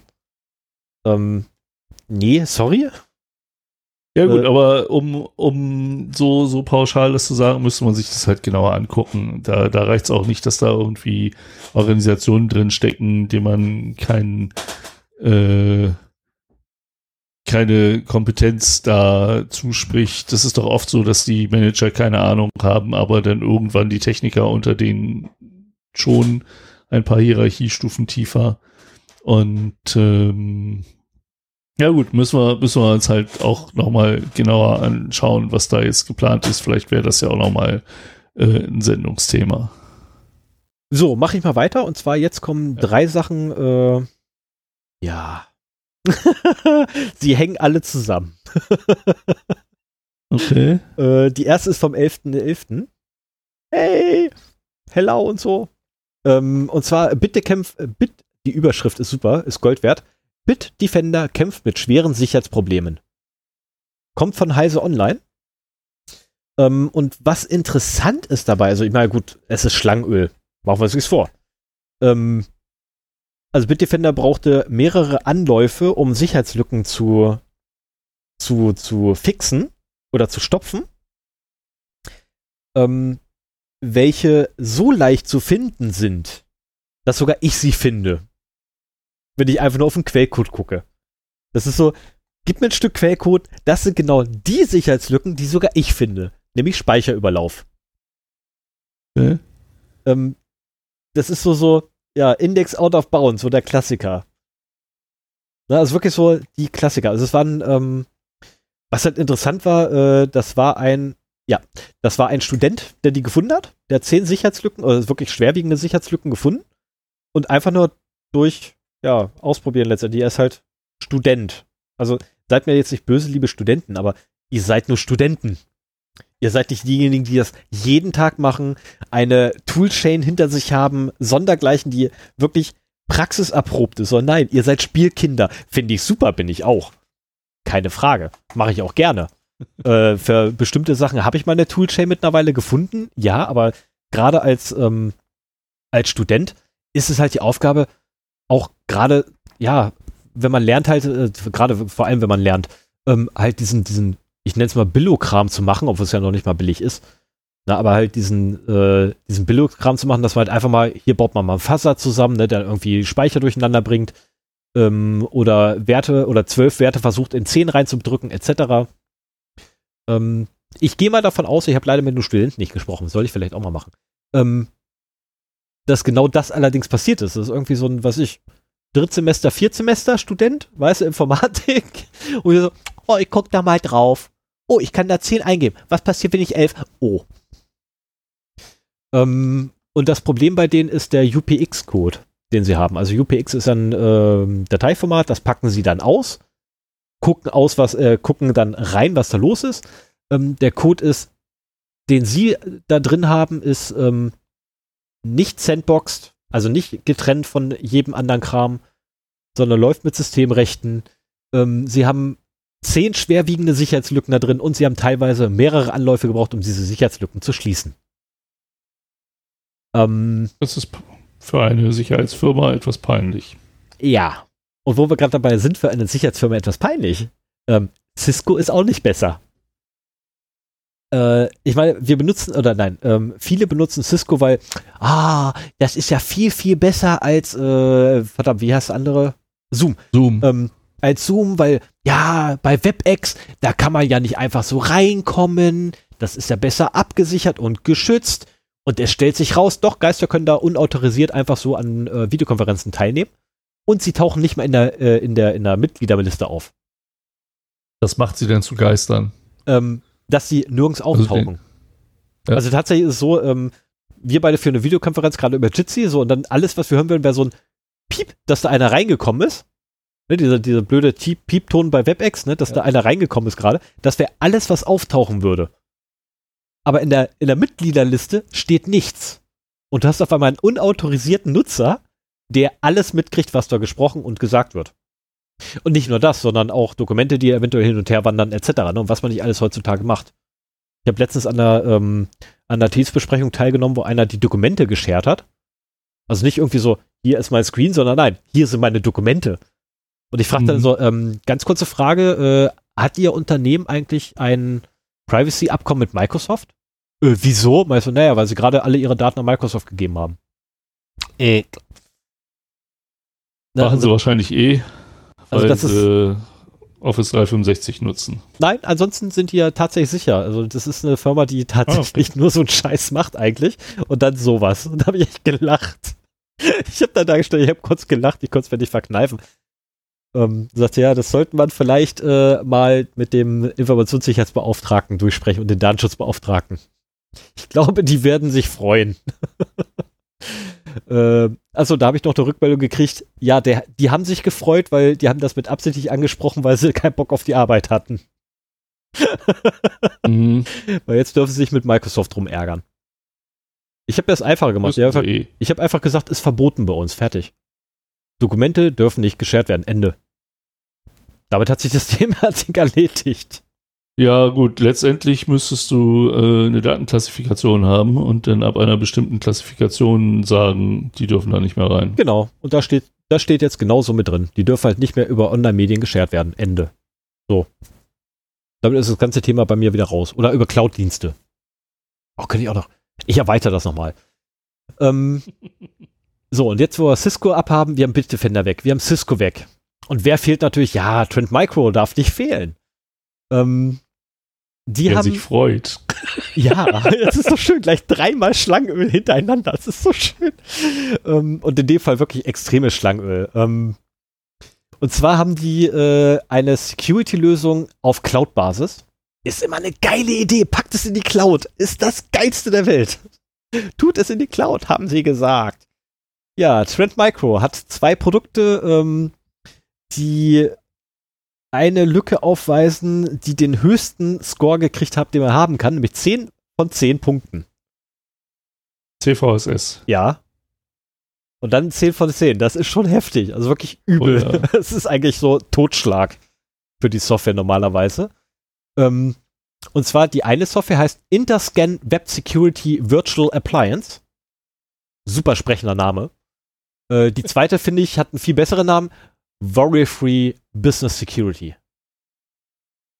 Aha. Und ich muss sagen, ich habe gelacht, als ich das gelesen habe. Also sorgenfreie Geschäftssicherheit hat eine schwerwiegende Sicherheitslücke, die dazu ausgenutzt werden kann, Dokumente zu löschen hinter der Softwarelösung. Ui. es ist so schön. Ähm, also, ich muss echt sagen, ne, da fällt mir nichts mehr ein. Ne, also wirklich nicht. Und äh, ich zitiere mal ganz kurz aus dem Artikel. Ähm, einer Warnung von Trend Micro zufolge soll das durch das alleinige Versenden von proprietären HTTP-Nachrichten aus der Ferne und ohne Authentifizierung möglich sein. Ähm, muss ich noch mehr sagen? Krass. Ja, also Cisco ist mir schon oft äh, auch bei den CVEs aufgefallen, dass die halt sehr oft da vertreten sind. Ich meine, klar, das sind die Ähm. großen, also ich meine, das ist einer mit der großen, da gucken auch viele drauf, keine Frage. Ne, aber bei Trend Micro zum Beispiel, äh, ja, da aber auch. Ne, und da denke ich so, ey, ehrlich? Und dann mit manipulierten oder selbstgebauten HTTP-Requests, also sorry, die Dinger kann ich im, im Texteditor zusammenbauen. Das schaffe ich sogar. Ne, das ist noch nicht mal viel Aufwand. Und das ist halt ähm, übel. Achso, das Risiko übrigens, das sie da geben, ist hoch. Und wie gesagt, 10 Ja, von 10. CVSS Ja. 10 ist äh, hoch, ja. Das ist, ähm, ja, also normalerweise ist es Totschlagargument für Software. Ne? Wenn das Ding eine 10 hat, dann kommt es bei mir nicht mehr auf das auf System drauf. Fertig. Dann geht das weg. Ähm, aber äh, was ich ja schön fand, ist, ähm, oder was bei allen drei auffällt, und das, das finde ich wieder, ne, also beim am 11.11. mit, ne, bei der Meldung mit Bitdefender habe ich noch gedacht so, oh super, der Heise Verlag, also alle drei sind von Heise, ihr seid aufgewacht, ihr seid endlich aufgewacht, weil sie natürlich auch ähm, das große Problem mit der meisten Schlangenöl-Software nämlich äh, hochschieben, dass die meistens mit Systemsoftware, äh, mit Systemrechten läuft. Und man einfach die Probleme hat, wenn der Virenscanner geknackt wird oder wenn der Virenscanner das Einfallstor ist, dann ist derjenige, der da durchgegangen ist, hinterher Nutzersystem. Und Nutzersystem auf einem Windows-System ist der höchste, den es gibt. Auf ein Linux-System, ja, es kommt darauf an, ich kann ein Nutzersystem anlegen, der nichts kann. Aber äh, auf einem Linux-System wäre Root das Pendant dazu. Äh, dazu. Ne, also mit direkten oder naja, es gibt noch einen da drüber, ich habe vergessen, wie er heißt. Äh, in der, direkt im Kernel Space letztendlich laufen die Dinger dann. Und das ist äh, absolut fatal. Das haben sie da auch wunderbar klargestellt und auch rausgearbeitet. Ja, und dann lest euch mal die anderen beiden durch. Ja, es ist so nach dem Motto, Ah ja, erschlagt es mit dem Virenscanner. äh, okay, ihr habt doch nichts gelernt. Ja, also das ist auch eine der Gründe, warum ich mittlerweile eigentlich nur noch den Microsoft Virenscanner überhaupt benutze. Ja. So, Microsoft läuft eh unter System. Da, da ist keine zusätzliche Software, die dann noch irgendwie weitere Rechte bekommt. Die wissen auch mittlerweile, was sie tun. Ja, vor allem, äh, ich glaube, das ist so die beste Option. Und es ist kostenlos. Und- Hey, Ja, aber der, der wirkliche Knackpunkt, weshalb ich, ohne Werbung. weshalb ich tatsächlich den, äh, den Microsoft Defender wieder aktiviert habe, ich habe mir anfangs ausgehabt äh, und eine eigene Lösung lang mir geholt, äh, ist tatsächlich, ähm, Microsoft ist derjenige, der das Betriebssystem zusammenbaut. Der weiß, wo die Hooks sind, die sie nutzen können, um in den Kernel Space reinzukommen. Die müssen nicht den Kernel aufbrechen dafür, wie andere Anwender, äh, wie andere Software, wie, auf was fällt mal so ein, auf Anhieb. Ähm, ah, verdammt, wie ist die Firma hinter Sohn-Alarm? Ich hab's vergessen. Die hatten auch mal einen Virenscanner, der hat auch den Kernel aufgebrochen. Also die müssen halt nicht die Methoden nutzen, gegen die sie eigentlich schützen wollen, Mhm. um irgendwas, um überhaupt arbeitsfähig zu sein. Äh, Norton äh, Internet, nee, Norton, Norton Home Security oder so ähnlich nannte sich das Ding damals. Äh, hast du dir einen zweiten Virenscanner gesucht? Völlig egal welchen, der hat sofort Norton erkannt als Trojaner. Das ist so geil gewesen. Also der hat grundsätzlich so eine Library von Norton, die sie dabei hatten, haben sie, haben sie immer grundsätzlich als Trojaner erkannt. Und zwar einfach nur, weil die den So. Kernel aufgebrochen haben. Zwei Virenscanner ist sowieso keine gute Idee auf einem System, die, die blockieren sich nur gegen. Ja. Das hatte ich, genau. Irgendwann hatte ich mal wieder so eine Ferndiagnose von einem Rechner und äh, da habe ich dann auch, der, der hat sich halt beschwert, dass es so langsam ging. Ich an. Und dann habe ich da halt mir mal das, das Ding über Teamviewer angesehen und so weiter. Und ich glaube, einer der Schritte, die es am meisten Performance gebracht hat, war, dass wir uns dann auf einen Virenscanner geeinigt haben, und zwar den von Microsoft und noch keine zusätzlichen da dran. Und dann ging es plötzlich alles wieder schneller. Ne? Also die äh, scheinen sich da gegenseitig blockiert zu haben. Ja, es ist auch tatsächlich so. Ähm, Ja. Ich habe auch äh, bei einem Rechner, oh verdammt, oh, das ist, das ist schon wieder alles so viel gewesen in den letzten Wochen. Ähm, bei einem Rechner habe ich auch drei Virenscanner runtergeschmissen. Äh, und bei einem anderen, den ich hierher gekriegt habe, der wurde, glaube ich, nach Hause geliefert. Äh, da habe ich zwei Virenscanner runtergeworfen und hinterher rannte das Ding wieder eins. Wo ich mir dann so, äh, okay.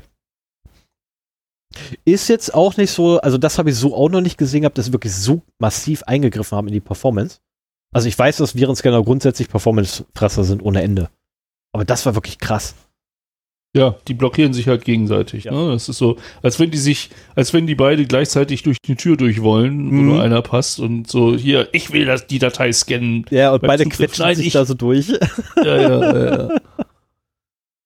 So, ich wäre So, dann zum jetzt Thema kommen? endlich mit den Nachrichten durch, da ich ja leider das Ding mit der Apple Cloud verpeilt habe. ja, nächstes Mal. Ja. Nächstes Mal servierst du uns dann wieder alte Nachrichten. Ach komm, ich habe zwei aktuelle von heute. Ja, super. So, ich habe jetzt aber was ganz Altes. Genau, Thema. Genau, das Thema. Ähm, wir haben in letzter Zeit sehr viel aktuelle äh, Dinge gehabt äh, oder Sachen, wo wir selber recherchiert haben. Heute bin ich mal wieder mit dem Grundlagenthema unterwegs. Das ist mir schon vor einiger Zeit aufgefallen, dass es äh, ein Punkt ist, ja, den ich eigentlich mal mir vornehmen würde und auch wenn es jetzt nicht so wahnsinnig kompliziert ist, äh, das Thema einfach gerne vorstellen, damit vielleicht auch Leute, die in der IT angestellt sind, gerade anfangen, ähm, vielleicht mal ein bisschen genauer wissen, worum es da geht, wenn sie dieses Stichwort hören. Das Stichwort ist IAM oder auch Identity and Access Management. Ähm, worum geht's denn da überhaupt? Also ähm, in erster Linie ist das ein Thema, das auch für Privatanwender nicht so interessant ist, wobei ich würde auch schon fast gerne das hier machen, ähm, sondern mehr im Unternehmenskontext genutzt wird. Ähm, ich weiß gar nicht, also ich habe halt noch Zeiten erlebt in auch kleineren Firmen und auch größeren Firmen, wo halt ziemlicher Wildwuchs war. Da waren halt irgendwelche Server, die hatten ähm, Root-Accounts, äh, die vielleicht auch von mehreren genutzt wurden. Und an jedem System, das da irgendwo auf diesen Servern installiert war, hat man sich halt äh, selber oder wurden einem Accounts angelegt, wo man sich dann anloggen konnte. Man hatte einen, ich glaube, dadurch bin ich auch zu Passwortmanagern gekommen. Man hat dann einen bunten Strauß von Benutzernamen und Passwörtern gehabt, die man aber ja nicht auf Post-its an den Monitor kleben durfte. Ähm, Bei uns klebten sie auf den Tauern. das ist ganz witzig. ja, genau. Ich habe gelacht, ich dachte so, verdammt, wo ist das Pass? Oh nein, wie soll ich mir das Passwort merken? Dann sagt der Kollege so, musst du doch gar nicht, guck mal unter den Tisch. Ich gucke an den Tower steht da das Passwort auf dem Post drauf. So, nein. Ja, genau, aber so lief das ja, ne? Ja, so lief es tatsächlich Und früher äh, es ja. wurden halt äh, Accounts auch nicht immer an eine Person ausgegeben, sondern das war dann halt so Root und Root mit zwei Nullen statt O's als Passwort. Und das haben dann halt alle benutzt auf dem Server oder auf den Servern. Ne, das, das kannten halt alle, so kriegt man halt Root-Zugriff und so weiter.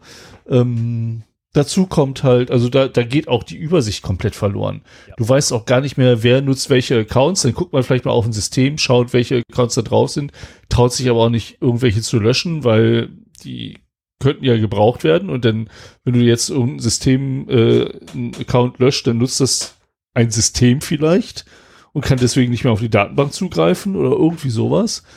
Damit sammelst du verwahrloste Accounts auf deinen Systemen äh, ein und, und der Überblick geht mehr und mehr verloren. Und dazu kommt halt auch noch, dass es ein Angriffstour ist für Angreifer.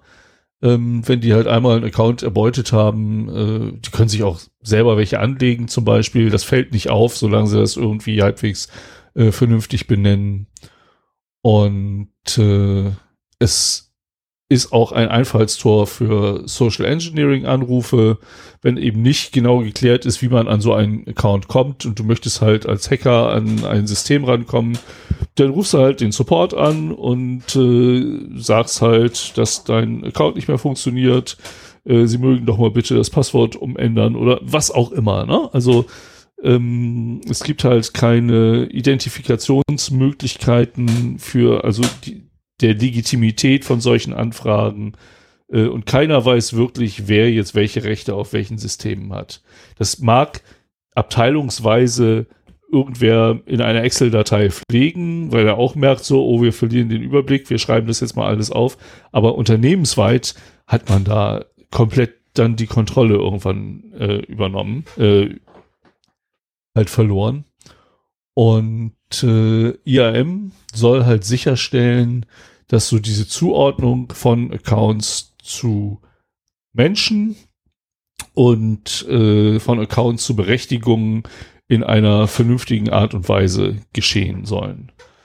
Und äh, Identity and Access Management, das ist halt auf Deutsch Identitäts- und Berechtigungsverwaltung, ähm, ist jetzt äh, kein Hexenwerk. Es macht nämlich genau das, was es auch sagt. Es verwaltet Identitäten und es verwaltet Berechtigungen. Aber zentral. Ne? Und äh, wir fangen mal mit dem Identitätsmanagement an. Da äh, geht man halt auch davon aus, man hat halt sowas wie Identitäten, zentrale Identitäten. Die Identität Sven im Unternehmen gibt's nur einmal. Und äh, man weiß genau, weil es einen Prozess gibt, wie diese Identität definiert, also diese digitale Identität definiert wird, weiß man auch, welcher Benutzer dahinter hängt. Man muss in der Regel ähm, einmal denn auch persönlich irgendwo erscheinen, muss er seinen Ausweis vorzeigen, muss sein Gesicht in eine Kamera halten. Das ist halt auch so eine wichtige Sache, dass das Bild nicht irgendwie per Mail dahin geschickt wird, sondern dass die Person da ist, sich ausweist und dann auch direkt das Foto gemacht wird, so dass man sich sicher ist, dass halt dieses Foto, das dann vielleicht auch auf einer, auf einer äh, Smartcard erscheint oder im Corporate Address Book äh, erscheint, wenn das die Datenschutzbestimmungen zulassen, ähm, dass es auch wirklich das Foto von dieser Person ist. Muss man eben einen Schluck trinken. ja. Ja, und ähm, also es werden zentrale Identitäten verwaltet. Man hat auch Attribute, die da dranhängen, also was weiß ich, Geburtstag, ähm, vielleicht auch die private Wohnadresse oder eine Kontaktmöglichkeit. Ähm, man hat natürlich für Lohnbuchhaltung noch irgendwelche Informationen da dranhängen. Ähm, und es ist halt dann auch definiert, wer Lese- und Schreibrechte da drauf hat. Ne? Also zum Beispiel, ähm, wenn es wirklich sowas wie ein Adressbuch gibt, wo halt alle äh, in der Firma sehen können, wer da ist, dann ist halt ganz klar sichergestellt, dass da meinetwegen ein Foto nur erscheint, wenn derjenige das selber hochlädt und damit quasi seinen Willen ausdrückt. Und äh, das Geburtsdatum nicht angezeigt wird, aber natürlich die betriebliche E-Mail-Adresse und so, so betriebliche Informationen und äh, mehr aber auch nicht. Und äh, ja, der, der ganze Lebenszyklus so einer Identität ist halt definiert, so dass es da auch keine Schlupflöcher gibt, wie halt Identitäten übernommen werden sollen. Also oder können. Das Anlegen habe ich ja schon erwähnt. Man muss halt vor Ort wirklich äh, sich ausweisen, ähm, seine Identität validieren. Und aber auch wenn Änderungen vorgenommen werden sollen, zum Beispiel wenn jetzt äh, der Account, der an dieser Identität hängt, ähm, da das Passwort vergessen wurde, dann gibt es halt definierte Prozesse, wie der Passwort-Reset durchgeführt wird. Da ist halt nicht so von wegen, ich rufe mal eben im AMS an, hier mein, mein Passwort ist kaputt, kennst mich ja, äh, gib mir mal bitte ein neues, sondern wird zum Beispiel angenommen, dass die E-Mail-Adresse, die an dieser Identität hängt, äh, ein Authentifizierungsmerkmal ist. Deswegen wird halt das neue Passwort oder noch besser, weil E-Mails sind ja nicht verschlüsselt, äh, ein Link zur Anlage eines neuen Passwortes an diese E-Mail-Adresse geschickt.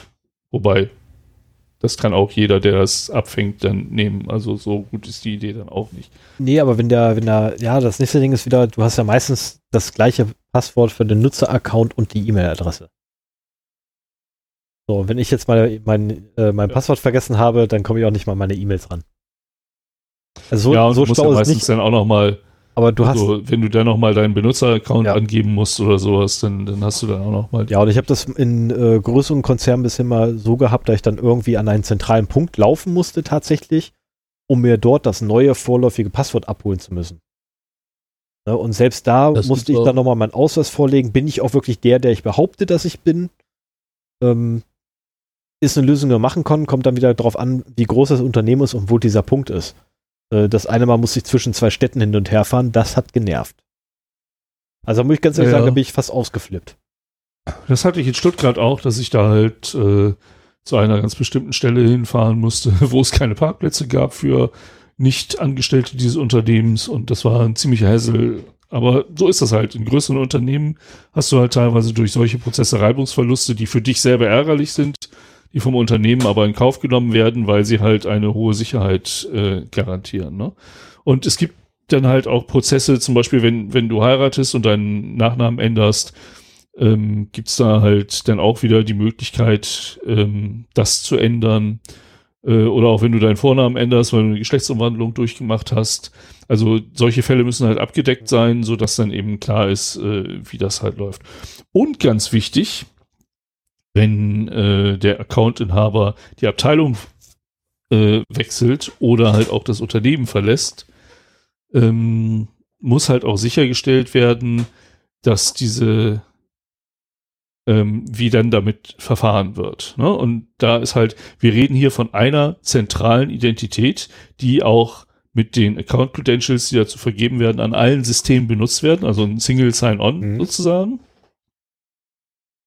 Und unabhängig von den Berechtigungen, zu denen wir gleich noch kommen, hat es halt den Vorteil, wenn derjenige aus dem Unternehmen ausscheidet, dann deaktiviere ich diesen Account und, und dann sind sämtliche Platz, Zugänge ja. sicher nicht mehr vorhanden. Ja. Also das, das ist eine Sache. Ich habe teilweise ähm, Zugriffe auf Firmen-E-Mails noch Jahre nach dem Ausscheiden gehabt. Ähm, Einfach weil da diese Übersicht komplett verloren gegangen war und es zwar Prozesse gab, dass das an die Personalabteilung oder dass die Personalabteilung an die IT meldet, mhm. wenn jemand ausscheidet, aber wenn das nicht immer funktioniert, ähm, dann ja, funktioniert es äh, halt nicht.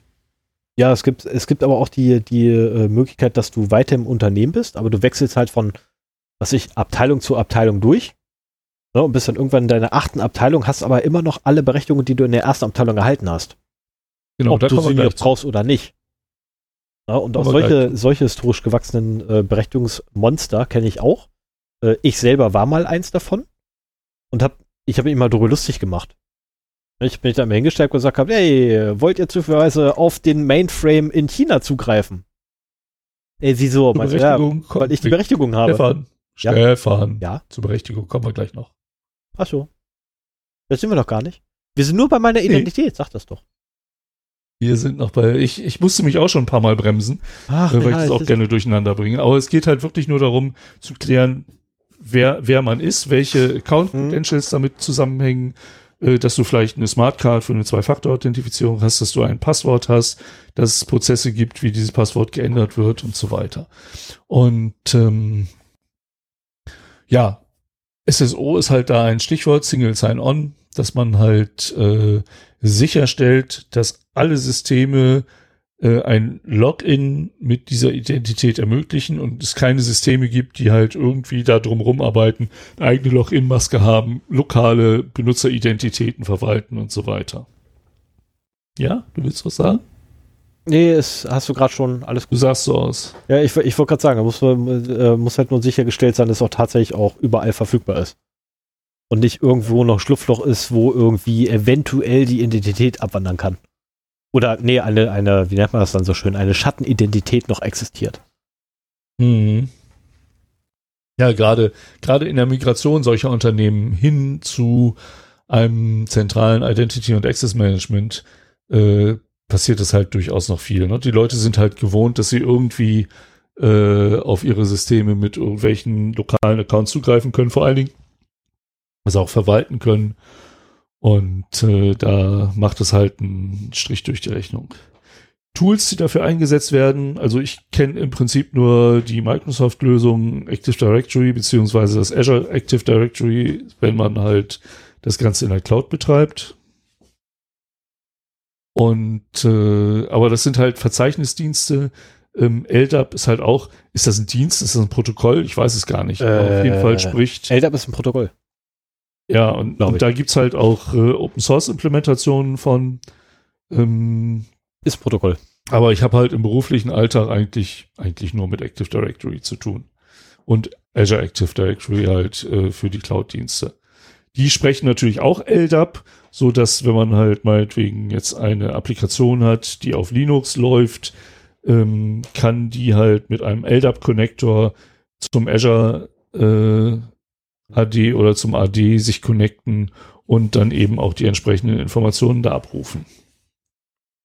So, das war halt jetzt im Prinzip das Identity Management. Also da geht es halt darum, dass zentral eine einzige äh, Identität von einer Person definiert ist, die auch validiert ist und äh, genauen Richtlinien unterliegt. Jetzt hat man damit halt zwar einen Account, aber was man damit machen darf, ist halt noch nicht definiert. Und da kommen wir halt zum Access Management. Access Management heißt übersetzt Zugriffsverwaltung. Und genau darum geht es halt, dass ähm, zu dieser Identität eben auch noch Berechtigungen gespeichert werden auf Systeme. Und äh, somit dann eben gesagt werden kann, wenn jetzt über Single Sign-On eine Applikation an das Active Directory angebunden ist, ähm, dann kann oder dann werden zwei Dinge abgefragt beim Login. Einmal ist das der Benutzer, ähm, der er vorgibt zu sein, indem er halt meinetwegen die Zwei-Faktor-Authentifizierung hinbekommt, aber auch, darf der denn überhaupt hier rein? Und mit welchen Rechten darf er hier rein? Und ähm, das ist halt die Kernfrage beim Berechtigungsmanagement. Und das wird halt sehr oft über, über äh, Rollendefinitionen gemacht. Ne? Dass halt an den äh, Benutzern Rollen dranhängen und an diesen Rollen dann wieder bestimmte Berechtigungen. Man will ja nicht im Active Directory, man, will, man möchte es ja auch strukturiert haben. Also man möchte ja nicht im Active Directory festlegen, der darf jetzt das benutzen und das benutzen und das benutzen und das benutzen, sondern dann gibt es meinetwegen eine Businessrolle Sachbearbeiter oder Sachbearbeiter HR. Ähm, und in der Rolle sind dann die Berechtigungen zusammengefasst, die in der Regel benutzt werden müssen äh, mit so einer Jobbeschreibung, die man dann hat. Und äh, das, das funktioniert auch ganz gut, wenn man ein vernünftig gemachtes Berechtigungskonzept für das Unternehmen hat. Das ist schon, da muss schon ein bisschen Gehirnschmalz rein, äh, um das halt zu definieren. Schwierig wird es dann immer, wenn man Zugriff auf ein System haben möchte, das man für die Arbeit braucht, das aber irgendwie in der Rolle, die man hat, nicht enthalten ist und man sich bei, beim Support zum Beispiel meldet oder beim Helpdesk oder wie auch immer das in dem Unternehmen heißt und sagt, ich möchte Zugriff auf äh, System XY haben und die dich dann fragen, ja, welche Rolle ist das denn? Also erstmal kannst du da nicht selber anrufen, weil auch das unterliegt immer dem Vier-Augen-Prinzip, so dass du halt deinem Chef sagen musst. Und im günstigsten Fall ist dein Chef oder dein Kunde dann so fit, dass er diese Business-Rollen kennt und halt weiterreichen kann. Aber ganz oft ist es halt auch der Fall, dass äh, man da selber den Überblick gar nicht drüber hat. Und äh, das habe ich in der Praxis immer als extrem nervig festgestellt, weil eben diese Businessrollen doch nicht so gut definiert sind, dass da alles drin ist, was man braucht, beziehungsweise die Tool-Landschaft in größeren Unternehmen so vielfältig ist, ähm, dass da immer was vergessen ist. Und äh, dann halt hinzubekommen, dass man die richtigen äh, Zugriffe auf die Systeme bekommt, das kann schon mal ein paar Tage Forschungsarbeit äh, zur Folge haben. Ein Benutzer kann dann halt natürlich mehrere Rollen innehaben, so dass äh, er auch die Möglichkeit hat, neben seiner Standardrolle, meinetwegen Sachbearbeiter, noch die Sonderrolle Administrator Tool AB zu haben und dann eben diese beiden Rechte ähm, damit halt zu vereinen. Jetzt ist es genau das, was du sagtest. So, wenn man länger im Unternehmen ist, dann hat man irgendwann ganz viele Berechtigungen angesammelt. Und äh, ich hatte das halt auch mal beim Kunden, fand das sehr komfortabel. Nach ein paar Jahren hatte ich halt Zugriff auf alles, was ich so brauchte. Und wenn ich dann äh, die Abteilung gewechselt habe, weil ich in ein anderes Projekt gegangen bin, konnte ich vom ersten Tag an sofort loslegen und äh, hatte halt meine Informationsquellen alle an der Hand und konnte damit arbeiten. Das war für mich auch durchaus ein, ein Vorteil für den Kunden, weil ich halt eingearbeitet war und sofort halt einsatzfähig war. Ähm, das wurde dann irgendwann geändert, dass eben doch, ähm, dass eben doch beim Wechsel einer Abteilung oder beim Ende eines Projektes diese ganzen Berechtigungen auf Null gesetzt werden und du plötzlich mit einem frischen Account dastehst und keinerlei Berechtigungen da dran hängen hast. Ähm, teilweise auch noch mit einer neuen E-Mail-Adresse. Das, das war besonders ärgerlich. Aber auch das ist halt eine Berechtigung, so Zugriff auf ein bestimmtes äh, Postfach zum Beispiel. Ja, das, das, was ich jetzt auch mittlerweile ein bisschen bereue. Ich bin jetzt da seit äh, ewig lange bei einem bestimmten Kunden nicht mehr gewesen. Und äh, da habe ich halt diese, diesen Rattenschwanz an Berechtigungen gehabt und ich habe mich da mal gefreut gehabt, dass ich halt ein paar Sachen nachgucken konnte äh, aus vorangegangenen Projekten.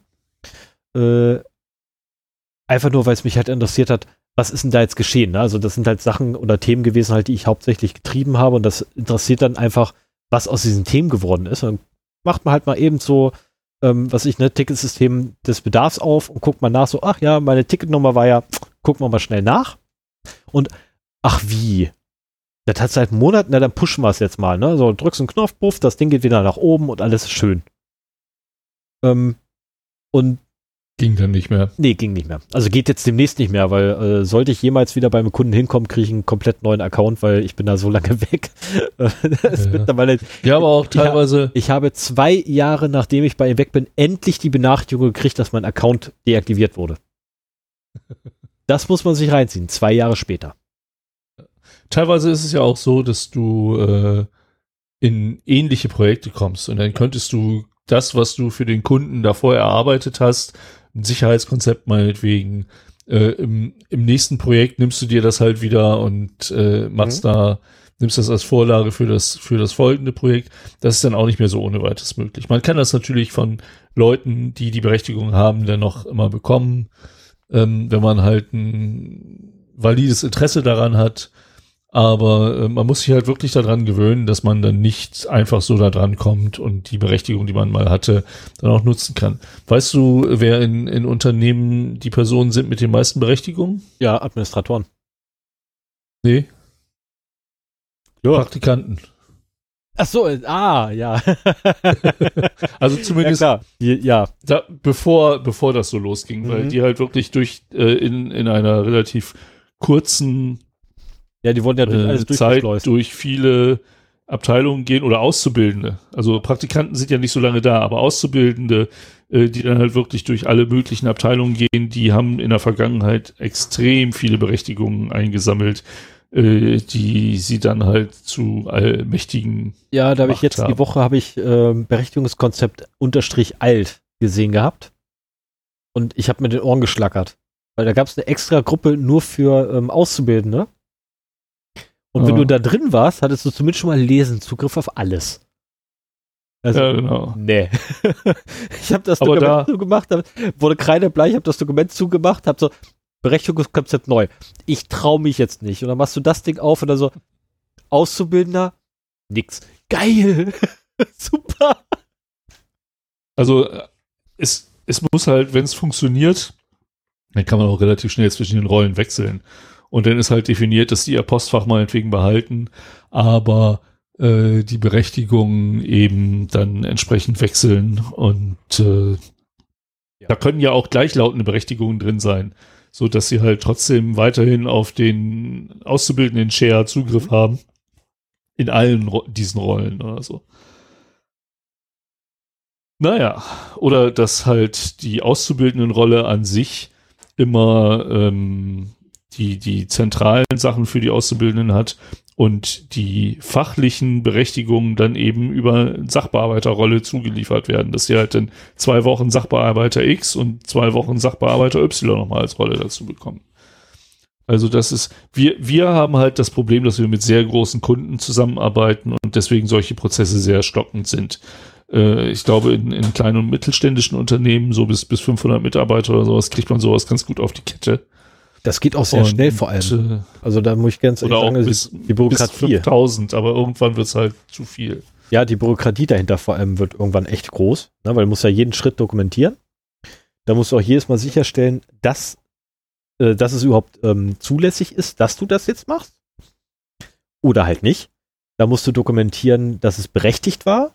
Also nicht, dass es zulässig ist, dann Handlung, sondern nein, dass diese Handlung auch noch zusätzlich berechtigt ist.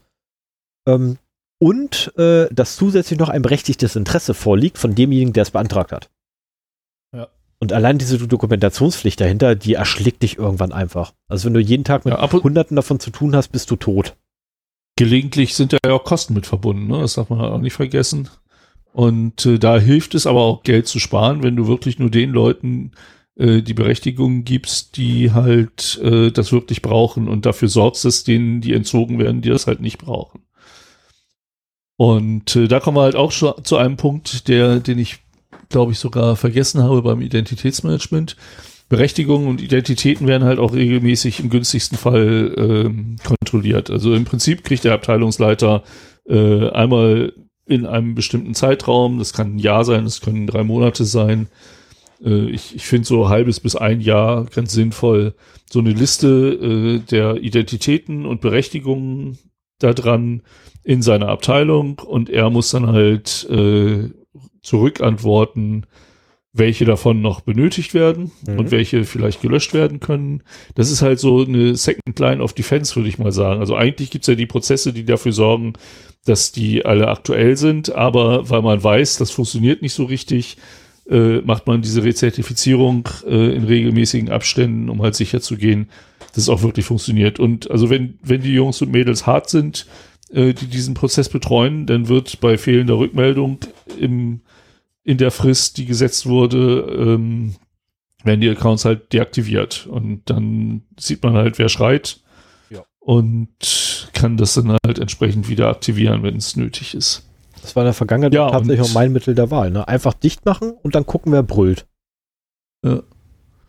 Geht immer. Die, ähm, für die Berechtigung gibt es auch, wie für Identitäten, halt einen, einen Lifecycle-Prozess. Also von der Anlage, wo halt auch ne, Authentizität der, Abfra der Anfrage und Vier-Augen-Prinzip äh, gelten, über Modifikation, äh, Deaktivierung äh, von Berechtigungen und so weiter gibt's halt alles Prozesse für, die halt dafür sorgen, dass es eigentlich funktionieren sollte. Und wie gesagt, um halt sicherzustellen, ähm, gibt's halt diese regelmäßige Rezertifizierung von Identitäten und Berechtigungen. Was auch so als Informationssicherheitsmensch hat man ja gerne KPIs und das wäre halt ein schöner KPI, dass du halt da wirklich die Anzahl der in dieser Rezertifizierung gefundenen äh, Berechtigungen, die nicht mehr benötigt sind, äh, melden kannst, um halt zu zeigen, dass die Prozesse, die da vorgelagert sind, eben doch nicht so hundertprozentig funktionieren. In der Praxis ist es sehr oft so, dass äh, nicht die Berechtigung in den Applikationen, sondern nur der Zugang zu den Applikationen äh, über Berechtigungen gesteuert wird. Also ich habe sehr oft erlebt, dass halt äh, die Berechtigung für Applikation XY im AD gespeichert ist, so der, der darf darauf zugreifen. Aber auf welche Seiten er da jetzt zugreifen darf und was er da genau drin machen darf, äh, das wird dann halt doch irgendwie noch lokal verwaltet. Das ist nicht die reine Lehre, aber das ist so eine Kröte, die dann öfter mal geschluckt wird, um das, Berechtig das zentrale Berechtigungsmanagement nicht zu sehr zu überlasten. Was da meiner Meinung nach hilft, ist halt, dass man so als absolutes Minimum zwischen administrativen und äh, fachlichen Benutzern unterscheidet. Mhm. Und zumindest beim Single Sign-On noch definiert wird, hier, das ist ein Admin oder das ist ein fachlicher Benutzer um äh, da dann eben auch unter Umständen bei den Admins höhere Sicherheitsanforderungen nochmal äh, legen zu können. Oder auch nur die administrativen Tätigkeiten mit mehr Berechtigungen zu belegen. Ähm, also einer ähm, feineren Berechtigungsstruktur im AD, als das meinetwegen bei den fachlichen Usern ist. Ja, aber da sind wir halt auch gleich schon beim Thema ähm, administrative und fachliche User. Ähm, denn auch was die, die Admins angeht, gibt es eine Disziplin im IAM. Also für mich, ich verstehe das eigentlich als Unterdisziplin vom IAM, äh, das Privileged Access Management. Mhm. Und äh, ach so, zu den Tools noch beim Berechtigungsmanagement, da kenne ich halt auch in erster Linie AD, Azure AD, da, da werden halt Gruppen gebildet und äh, die werden halt dazu benutzt, dass dann entsprechend auf die Applikation zugegriffen wird. Kennst du da irgendeine Open Source Implementation? Also es gibt halt Verzeichnisdienste. Weil du kannst auch, du in kannst, der Linux-Welt. Ich wollte sagen, in der Linux-Welt hast du ja auch, ne? Ich meine, du hast Benutzer und Gruppen, du kannst äh, Nutzer in Gruppen reinschmeißen, dann haben die Berechtigung auf, was ich, aufs CD-Laufwerk. Ne, wenn da Nutzer haben. Ja gut, aber das sind ja jetzt wieder etc. lokale. Das ist, ja, das ist lokal, das kannst du aber auch komplett äh, eins zu eins von außen steuern lassen. Also es geht auch. Ich habe jetzt die Software nicht im Kopf dafür. Aber auch das funktioniert. Ja, das ist halt, ja, also um es blöd auszudrücken, das ist halt Linux, ne? Das ist halt bei. das kann es halt. ja. und, und schon lange, genau. Genau. Ich meine, von ja, da kommt das ähm, ursprünglich mal. das Konzept, was Microsoft fährt. Ich war mir nicht sicher, ob ich jetzt äh, das, das Thema Privilege Access Management noch mitnehmen wollte, aber ich denke mal, die Zeit haben wir noch. 1,42 und die haben wir noch. So viel, so viel Inhalt ist das auch nicht mehr. ähm, Sorry. Ja, irgendwie, ich bin auch hier die ganze Zeit am Trinken, weil mir mein Hals trocken wird. Oh. Heizung. Also ja, das klingt, das kann Heizung. sein. Die Luft wird wieder trockener, ne? Also ich mag das vor allem, wenn wir beim Podcast haben, da habe ich ja sowieso immer normalerweise so einen kratzigen Hals, mhm. ne, wo es dann anfängt hinten richtig zu brennen, weshalb ich ja die ganze Zeit immer irgendwas am Lutschen oder am, am, am Essen bin. Äh, Lutschen, gute Idee. Heute muss ich aber ganz ehrlich sagen, das ist tatsächlich eher so ein, so ein, so ein ja, trocken. Das ist tatsächlich alles trocken im Hals. Das ist nicht mal mhm. irgendwie das normale, ähm, ich, ich, ich nenne es mir mal tatsächlich schon äh, liebevoll Podcast-Hals. Ähm, das ist so ein Phänomen, das fängt übrigens lustigerweise zwei Stunden vor Aufnahme an. Also oh, zwei Stunden, ist die Aufregung. ja, wie gesagt, deswegen nenne ich sie auch Podcast halt. Also zwei Stunden bevor mhm. wir aufnehmen, fängt das wirklich bei mir an, dass sobald ich irgendwie ein paar Minuten durchgängig reden muss oder irgendwie rede, äh, ein bisschen längeren Zeitraum, dass sofort anfängt hinten alles zu kratzen. Und heute ist, das Kratzen ist nicht da. Also ich habe natürlich ein Kratzen, ja, sonst würde ich nicht dauernd husten müssen. Was trinken und irgendwie lutschen. Aber das ist heute tatsächlich eher so Trockenheit. Das ist irgendwie hm. absurd. Ja, heute musst du auch nicht aufgeregt sein, heute erzähle ich ja die ganze Zeit. Ja, was. das ist das Schöne. Ich habe heute das Thema nicht. Ich bin so froh. Ja, nächstes Mal wieder. Ja, dann mache ich dann das Fenster auf. genau. So, auch hier beim Privileged Access Management oder privilegiertes Zugriffs, privilegierte Zugriffsverwaltung. Nein, das ist nicht die Zugriffsverwaltung, die privilegiert ist, sondern das ist die Verwaltung von privilegierten Zugriffen. Gut, ja, so kommt es. Ähm, war es halt in der Vergangenheit so, dass äh, ja der oder die Admins waren die Herren über alles. Ja, konnten halt im Prinzip schalten und walten, wie sie wollten. Das beliebteste Passwort war Man musste ihnen auch, auch vertrauen. Mhm. Genau, man musste ihnen auch vertrauen, weil die hatten halt auch die Zugriffsberechtigungen auf die entsprechenden Bereiche, wo Geschäftsdaten lagen, wo Personaldaten lagen, wo Projekt- und Kundendaten lagen. Die konnten halt überall reingucken, wenn sie es wollten. Und letztendlich konnte es niemand wirklich kontrollieren. Das ist aber auch so ein bisschen das Selbstverständlich der, die, das Selbstverständnis der Admins, finde ich. Ich war ja eine Zeit lang auch mal einer. Und, äh, oder ich bin halt der Admin meiner Heim-IT hier, die ja auch eine mittlere zweistellige Zahl von Geräten beinhaltet. Ich bin ja auch mittlerweile und, von vier äh, Da will ich halt ja. auch, da soll mir keiner reinreden, so nach Richtig. dem Motto, das, das ist halt meins. Und na, im Unternehmen der Serverschrank auch meiner. ja.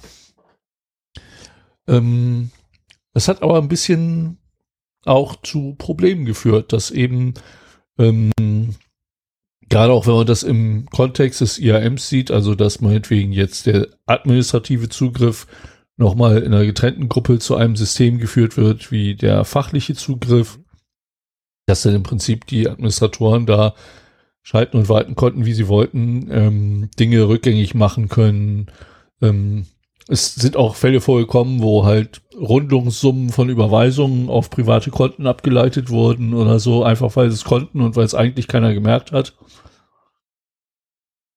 Und äh, eben dieses, man musste den, den Admins ein sehr hohes Vertrauen entgegenbringen. Und je größer ein Unternehmen wird, umso schwieriger ist das. Also in einem 20-Mann-Unternehmen, wo es einen Admin gibt, ähm, oder auch in einem 80-Mann-Unternehmen mit einem Admin, ähm, da kennt man den, weiß, das ist ein guter Kumpel, der würde nie irgendwas Böses machen, der macht nur das Beste und damit ist das auch kein Problem. Aber wenn man 5000 Mitarbeiter hat und, und eine IT, die halt ein bisschen größer ist, dann ist das schon ein bisschen schwieriger. Und dafür wurde das äh, Privileged Access Management eingeführt. Da geht es halt darum, das lässt sich halt mit dem IAM sehr gut kombinieren, wenn ein administrativer User auf ein System kommt, dass dem zum Beispiel nicht der direkte Zugriff auf das System erlaubt wird, sondern dass er über einen bestimmten Jump-Server kommen muss, auf dem dann zum Beispiel Tastatureingaben gelockt werden. Oder auch ähm, mitgefilmt wird, was er da macht. Mhm. Ähm, das ist durchaus äh, gängige Praxis. Der Zugriff auf diese Daten, die da mitgelockt werden, ähm, ist sehr stark begrenzt. Also das ist halt wirklich nur zu forensischen Zwecken erlaubt äh, oder zur, zur Fehlerdiagnose, wenn man vielleicht herausfinden will, welcher Fehler zu einer bestimmten ähm, Notlage geführt hat, dass man dann meinetwegen unter Aufsicht des Datenschutzbeauftragten und des Betriebsrates auf diese Daten halt zugreift und schaut, äh, was man da halt herauslesen kann. Es ist ein, trotzdem finde ich, der auch mit solchen Tools arbeitet, ein relativ großer Kontrollverlust, den man hat. Und ähm, da würde ich auch, also wenn jetzt Administratoren zuhören, die das kennen, die vielleicht früher anders gearbeitet haben, jetzt ähm, mit Privileged Access Management zu, zu, tun haben, würde es mich mal sehr interessieren, wie ihr darüber denkt. Also lasst gerne einen Kommentar. Ich, ich höre mich schon an wie so ein YouTuber. Aber das würde mich wirklich interessieren, ähm, ob ich der Einzige bin, der, der das so empfindet. Ich sehe die Notwendigkeit ein. Schön finden ist was anderes. Also das ist so wieder so ein Punkt, wo ich mir sage, früher war schöner als das Admin. Ja. Und ähm, Also früher es geht sogar so weit, also früher war es halt auch so, dass die Admins alle Passwörter zu den Systemen kannten. Ein guter Admin hatte 200 Passwörter im Kopf. Mhm. Ähm, Oder er wusste, aber wo der, auch wo das, ist Buch mittlerweile anders. Damit, oder er wusste, wo das Buch damit ist. Ja, genau. Auch das ist mittlerweile anders, weil diese Tools, die dazwischen geschaltet werden, um mit zu locken, was der Admin auf einem System macht, verwalten auch gleichzeitig die, die Passwörter zu den Systemen. Also man muss sich das halt so vorstellen, wenn ich jetzt eine SSH-Verbindung zu einem bestimmten Server aufbauen will, dann mache ich das nicht mehr, indem ich meinen SSH-Client aufrufe und dahin gehe, sondern mache ich das aus einer Web-Oberfläche, suche mir den Server raus, sage hier Zugriff da drauf und ähm, dann wird halt ein SSH-Client gestartet, der so ausgerüstet ist, dass er halt meine Tastaturausgaben mitliest. Tastatureingaben mitliest. Und auch gleichzeitig die Verbindung aufbaut. Also sprich, eventuell oder im, im günstigsten Fall gehe ich da gar nicht mit meinem persönlichen Account rein. Mit dem ähm, authentifiziere ich mich nur in dem PAM-Tool. Und das Tool kennt halt die Zugangsdaten, meinetwegen Root und Passwort XYZ zu dem Server, zu dem ich möchte. Loggt sich dann halt als Root dort ein, gibt mir halt die Shell zurück, so dass ich halt da auch als Root dann wirklich arbeiten kann. Und in dem Moment, wo ich mich auslogge, ähm, setzt dieses Pass, äh, setzt das Tool auch ein neues Passwort auf dem System, sodass halt ähm, ich keine Möglichkeit habe, an dem System vorbeizukommen und auch niemand, das wirklich das Passwort kennt, das zu dem System gehört, sondern das nur von diesem Tool ähm, halt verwaltet wird. Das funktioniert nicht immer so ganz astrein und da muss man halt öfter mal auch manuell nacharbeiten. Aber ähm, im Großen und Ganzen gibt es halt Lösungen für, die das schon relativ gut hinbekommen. Und auch auf der anderen Seite halt wirklich die Admins davon entlasten, jetzt irgendwie tausende von IPs zu kennen und Passwörtern und Benutzernamen, mit denen man dann halt auf die entsprechenden äh, Geräte kommt. Und man weiß, obwohl es nur einen Root-User gibt, meinetwegen, immer, wer zu einer bestimmten Zeit welche Aktionen auf diesem Server durchgeführt hat.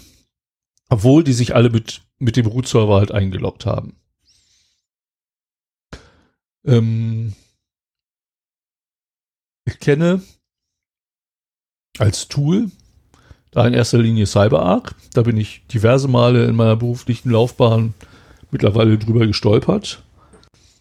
Ähm, weißt du, ob es etwas ähnliches auf dem Open Source Markt gibt? Ich habe gerade schon lustigerweise geguckt gehabt, da einfach mal CyberArk und Open Source reingeworfen. Und äh, was dann gleich hervorkommt, also das erste, was kommt, ist, ich schmeiß CyberArk rein und er, schmei er, er gibt mir dann äh, Open Source. Finde ich cool. Ähm, ich komme dann allerdings auf CyberArk Conjure von conjure.org. Und da muss ich sagen, Secret Management made simple. So Headline.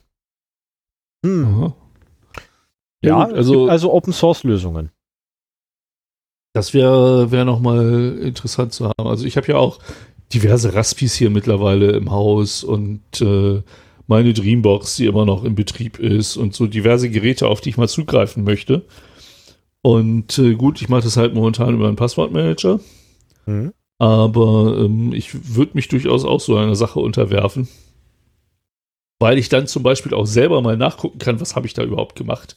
Ich schreibe mittlerweile oftmals, wenn ich mir ein Raspi neu aufsetze, äh, haarklein auf, was ich damit mache, Hm. damit äh, ich irgendwie Fehler identifizieren kann oder so. Und wenn ich da jemanden habe, der mitschreibt, wäre das für mich sogar äh, gar nicht mal so unpraktisch. Aber da weiß ich halt auch, dass der Einzige, der da drauf gucken kann, ich bin. So, das ist halt äh, Ja, da so das Problem. Ah, wie hieß der? Äh, da gibt es aber das schöne Tool, äh, also zumindest bei Raspberries. Das nennt sich Script. Und Was? Äh, Script. Wie das, wie das Skript. Nur mit C. Mhm. Script. Also es äh, gibt ein wunderbares Tool für die Kommandozeile. wo alle Eingaben und Ausgaben deiner Kommandozeile tatsächlich einfach mitgelockt werden. Dem sagst du halt Ah, hier, ja, schreib okay. alles, was bei mir jetzt auf der Kommandozeile, äh, Kommandozeile passiert, schreib das darüber. Äh, funktioniert super, äh, hat allerdings ein winzig kleines Problem, wenn Grafik angezeigt wird oder wenn du so ganz tolle Sachen machst wie äh, ich ruf mal kurz Top auf. Da müllt Ja. das Ding ganz schnell ganz dolle zu. Ja. Aber ja, ich will auch ist nicht klasse. alles mitschreiben. Also in der Regel gucke ich halt, funktioniert das? Ja, okay, Mhm. dann schreibe ich das halt auf. Wenn nicht, mache ich es wieder rückgängig und so, so, so kleinschrittig. Und da hätte ich dann wahrscheinlich noch mehr Input, den ich, den ich da brauche. ich mache das ähnlich.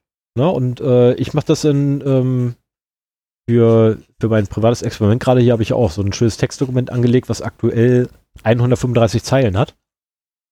Und angefangen habe ich damit mit, ich glaube, 10 Zeilen oder so. Ne? Äh, mach das, mach das, mach das, mach das, mach das. So, und dann habe ich mich hingesetzt und immer weiter aufgefächert. Logischerweise, ne? um rauszukriegen, was muss ich wirklich machen. Bis ich dann irgendwann auf die, auf die echte Hardware gegangen bin, den ganzen Kram versucht habe auszuführen, kläglich gescheitert und gegen die Wand gefahren habe, das ganze Ding, ich glaube drei oder vier Mal, ähm, bis ich rausgekriegt habe, ich habe da einen Tippfehler. Äh, ganz ehrlich, ich werde ab dem nächsten Versuch, werde ich einfach Skript mitlaufen lassen, weil der mich auch die ganzen Änderungen, die ich mache, gleich mitnimmt. Dann kann ich das Ding nämlich rein theoretisch als Eingabe äh, für den nächsten Durchlauf nehmen oder mir den den Input für den nächsten Durchlauf äh, für ein Skript dann zusammensuchen. Ja. Weil es einfach echt zu viel ist. Ne? Und äh, ich habe, keine Ahnung, ich glaube 52 Dateien von Hand hin und her geschoben. Äh, macht keinen Spaß. Ne? Dann die ganzen Editierereien. Also Script ist, glaube ich, tatsächlich das Tool der Wahl für dich erstmal. Zumindest was das Mitloggen angeht. Ja, zumindest, äh, also ich meine, ich habe teilweise einfach gelegentlich in die Historie von der Shell geguckt.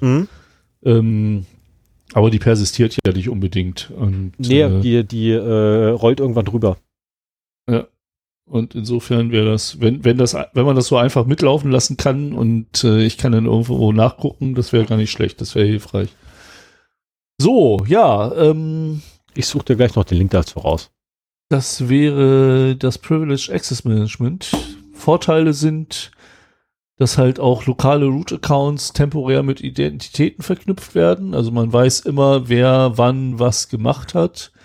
Aber auch, äh, wenn beide Admins bei einem Verkehrsunfall ums Leben kommen, kann halt ein Dritter relativ schnell einspringen, weil äh, niemand erstmal rausfinden muss, wie die Zugänge, also ich habe ich hab das auch schon erlebt, ein Administrator ist ausgeschieden und keiner wusste, wie man jetzt auf diesen einen Server noch draufkommt oder wo halt irgendwie die Dokumentation ist, wo das vielleicht, wenn man Glück hat, festgehalten ist. Und äh, solche Sachen werden halt auch vermieden. Man kann dann halt im äh, Privileged Access Management Tool äh, jemand anders die Berechtigung geben für diesen Server und schon kommt er da wieder drauf. Dann äh, kann man genauso gut beim Ausschalten von Admins sich sicher sein, dass, keine, dass er keine Zugänge mehr kennt.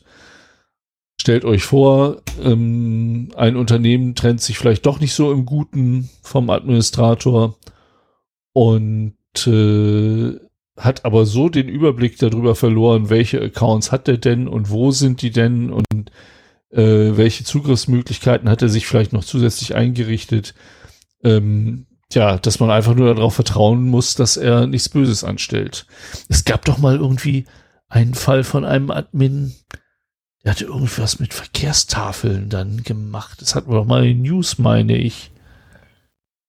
Dass der dann irgendwie noch so als, als letzte Aktion äh, die Verkehrstafeln irgendwas hat ausgeben lassen und dann gegangen ist und keiner kannte die Passwörter oder so.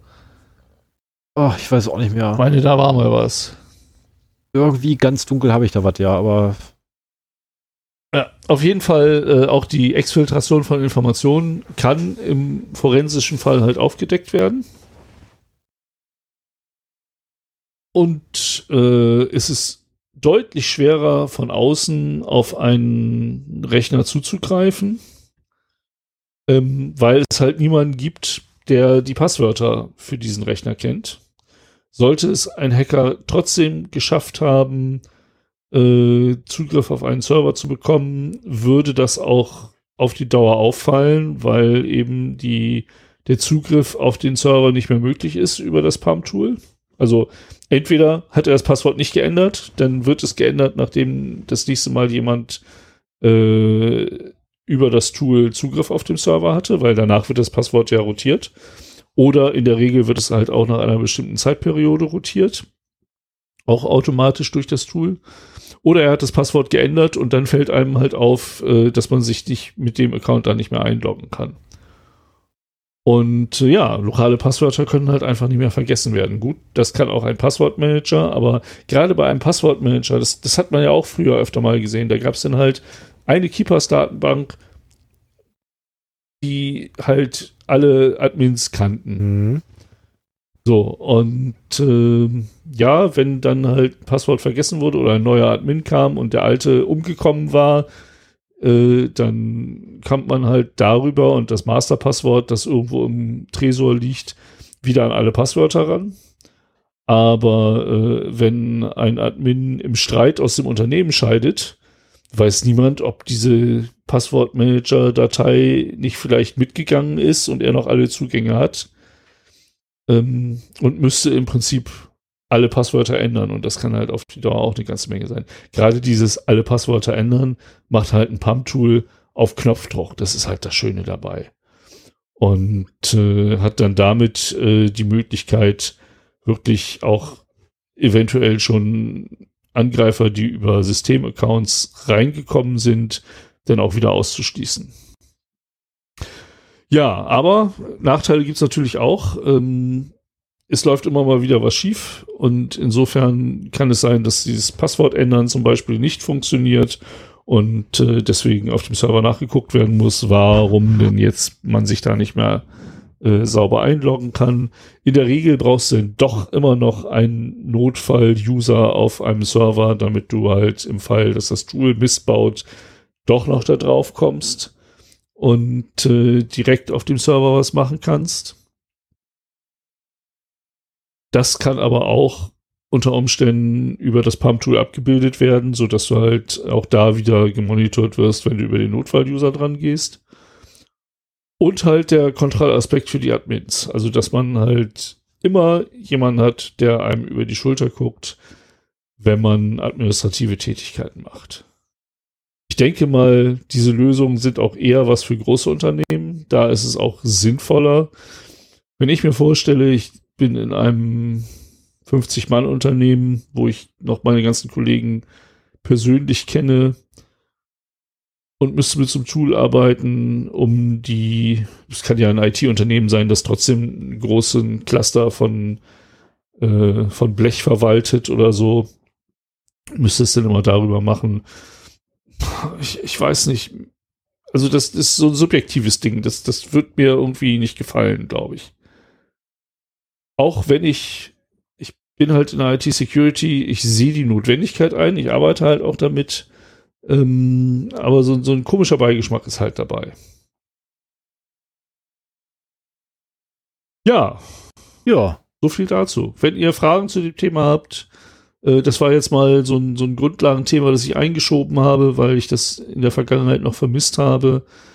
Ähm, ich habe das auch jetzt nicht großartig mit Quellen äh, ausgestattet oder so. Es gibt halt in den Shownotes einen Artikel, wo das nochmal ein bisschen erläutert wird. Wenn ihr Fragen dazu habt, fragt sie wie immer per Mail. Da ist dann halt äh, ein bisschen Anonymität dabei. Ich bin auch nach wie vor der Meinung, wir sagen die Namen derjenigen, die uns Mail schicken, nicht. Äh, oder halt äh, in den Kommentaren auf zeroday-podcast.de oder 0x0d.de, die gehen mittlerweile beide. Das sind halt dann öffentliche Accounts, wo auch diskutiert werden äh, öffentliche Kommentare, wo auch diskutiert werden kann und äh, wir uns aber eigentlich auch alle durchlesen und in der Regel auch antworten, glaube ich, darauf, ja.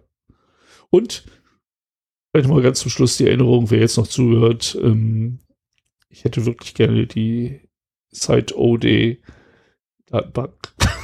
Das ist das. Also, sonst bettel ich immer. ich bin auch hier der Bettelkönig im Podcast. Das kann ich so nicht auf mir sitzen lassen. Nächste, nächstes Mal muss ich wieder betteln. Das geht gar nicht. Ich, ich habe viel zu wenig gebettelt viel, heute. Viele Sachen, viele Sachen, die ich haben wollte, habe ich halt auch gefunden, aber ich habe da noch nicht so viel Arbeit reingesteckt.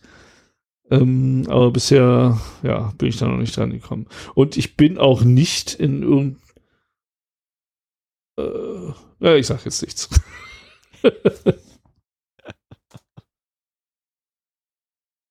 ich bin in sehr wenigen ähm, Foren. Foren oder Gruppen, wo sowas getauscht wird. Und äh, Ja, ich gehe mal davon aus, du müsstest Ich habe schon mal gesagt, es ist auch grausam da. Ich habe da keinen Bock drauf. Da ist so viel 98% Müll und 2% Interessantes.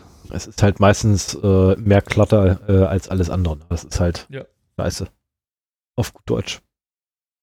So, dann kommen wir zum Erbaulichen. Was hast du denn noch für Fun and Other Things mitgebracht heute? Genau, und was zwar, äh, ich, ja, müssen wir mal gucken, ob es drin ist oder nicht. Ich habe mal eine Seite für Script reingepackt, weil ich das gerade noch erwähnt hatte. Mhm. Ähm, das steht jetzt einfach mal da, müssen wir gleich noch mal gucken, wo, wo wir das in den Shownotes verankern.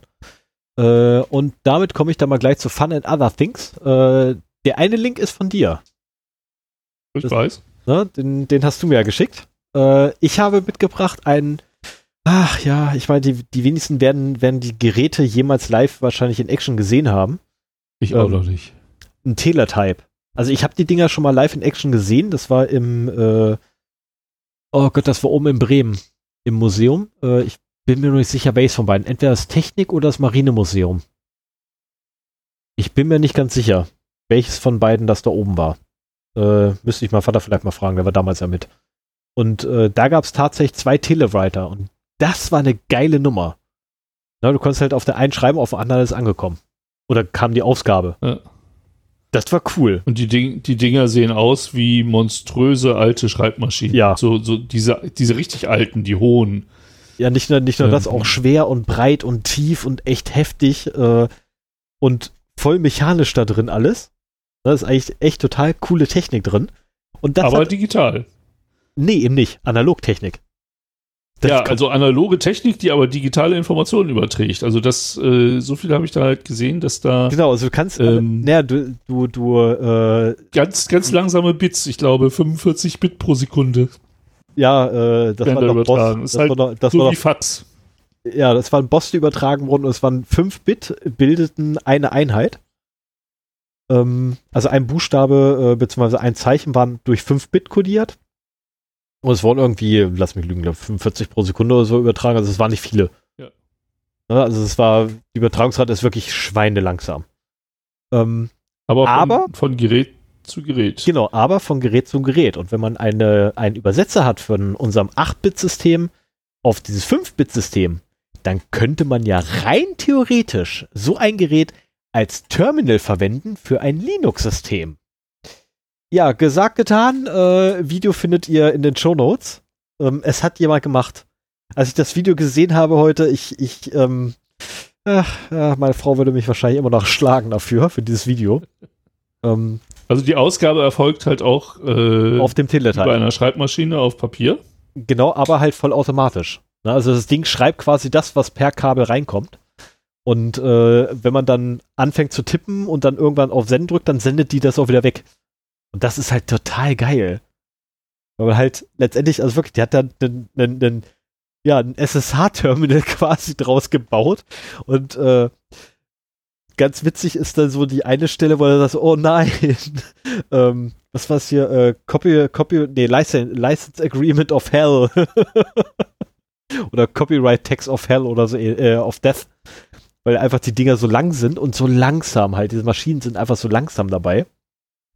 Ähm, auch wenn das relativ schnell aussieht, glaubt mir, wenn ihr da so die Ausgabe von einem LS-Befehl, äh, ähm, Oh ja, ja. also es kann sehr lange dauern. Das sind dann ja neun Zeichen pro Sekunde. Also Ja. wenn es, wenn es 45 war, es war zumindest in der Größenordnung 45 Bit, ein Byte sind 5 Bit, dann sind das halt neun Zeichen pro Sekunde und das dauert dann halt ein bisschen. Und ich, ich fand das auch faszinierend. Das ist halt ein Gerät, was du tippst und abschickst, wird dann halt über Mechanik und Analogtechnik in sowas wie Bits verwandelt, die dann halt über einen Draht weggeschickt werden. Richtig. Und dann kommt von einem baugleichen Teil, kommen dann irgendwann wieder Antworten an.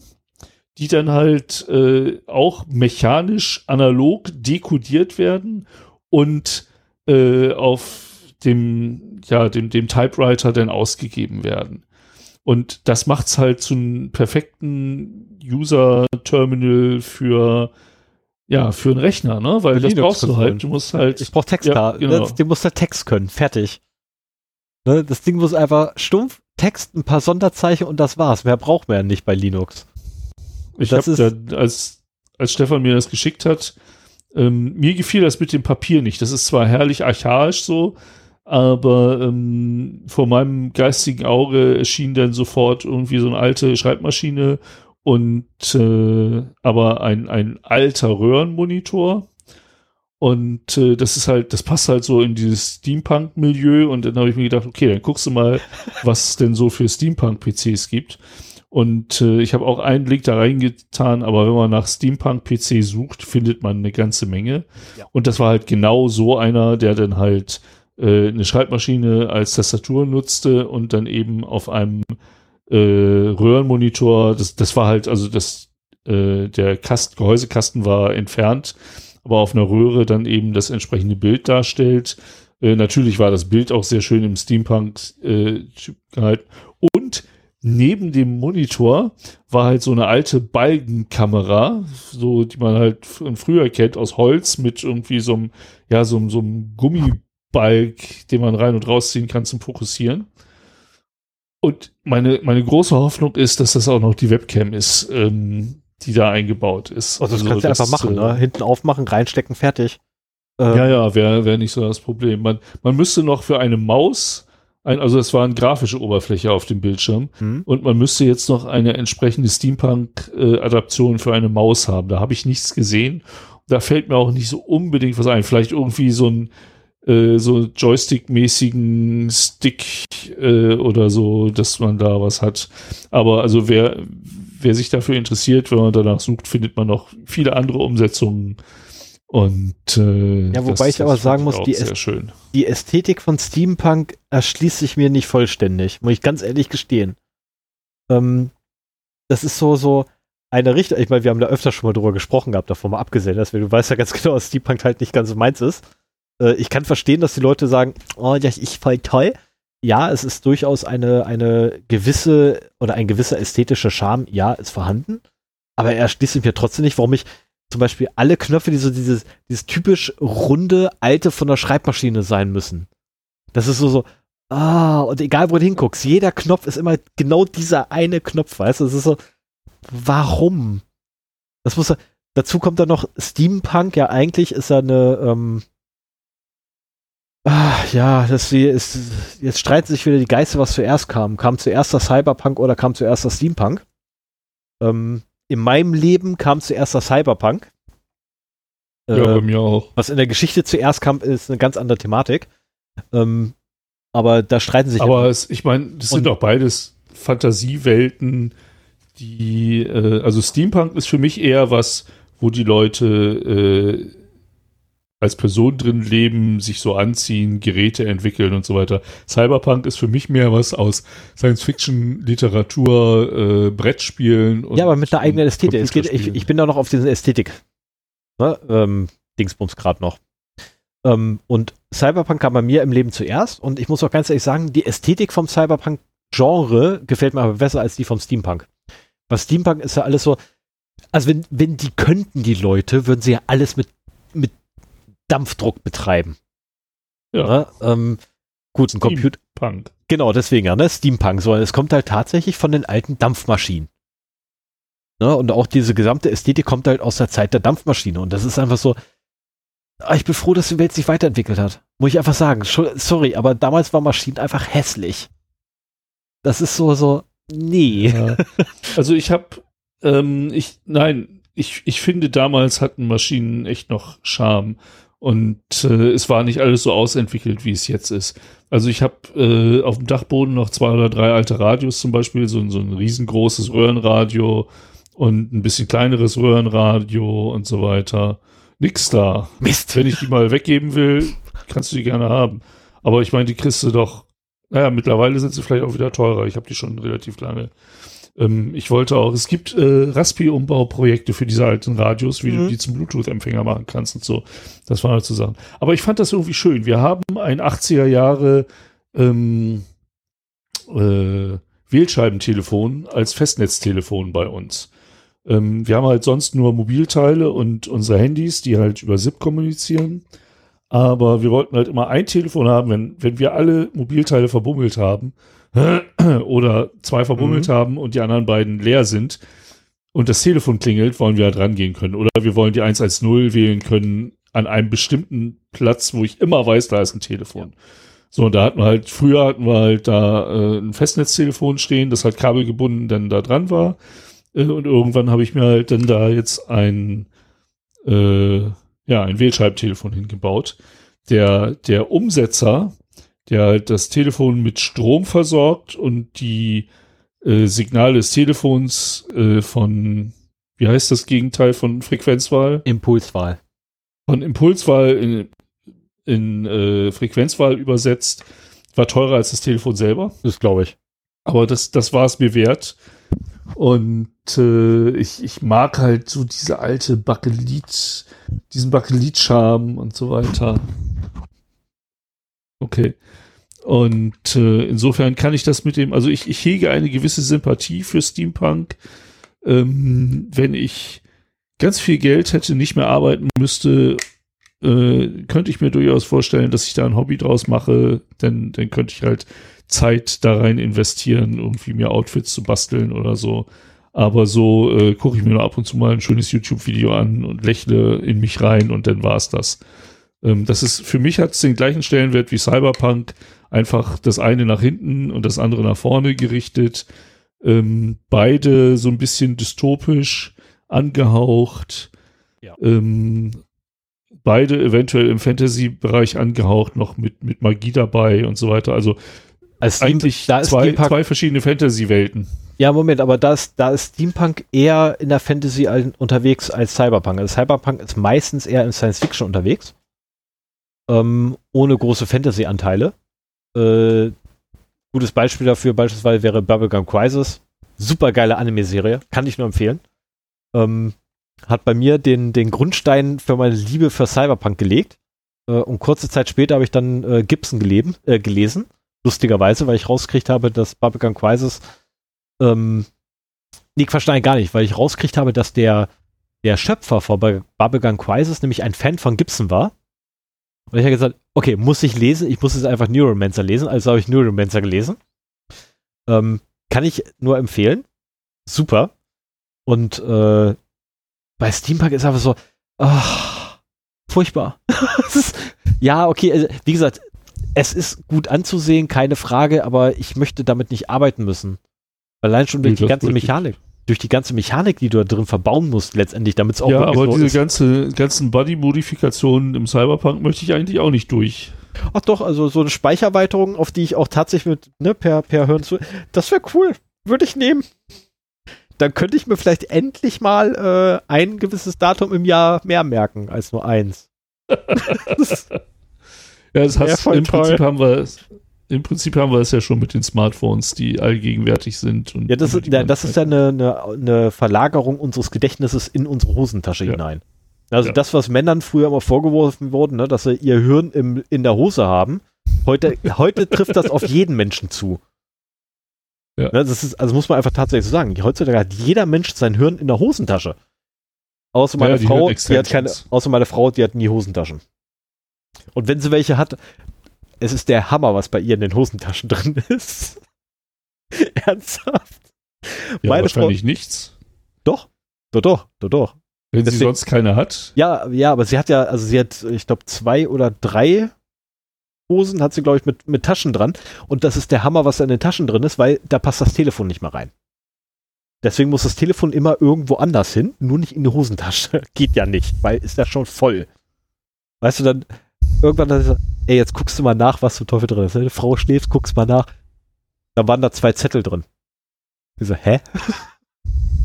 das ja, wenn eine, du nicht gewohnt bist, das eine war der Einkaufszettel, das andere weiß ich gar nicht verteilen, dann, dann benutzt du die halt auch nicht dafür. Ich fand, ich, fand ich gut, ne? Also Ich glaube, also tatsächlich ist meine Frau der einzige erwachsene Mensch, den ich kenne, der nicht das Gehirn in der Hosentasche trägt. Nö, meine Mutter. Ich habe davon geredet, Ja. den ich kenne. Okay. Also bitte. Deine Mutter kenne ich nicht.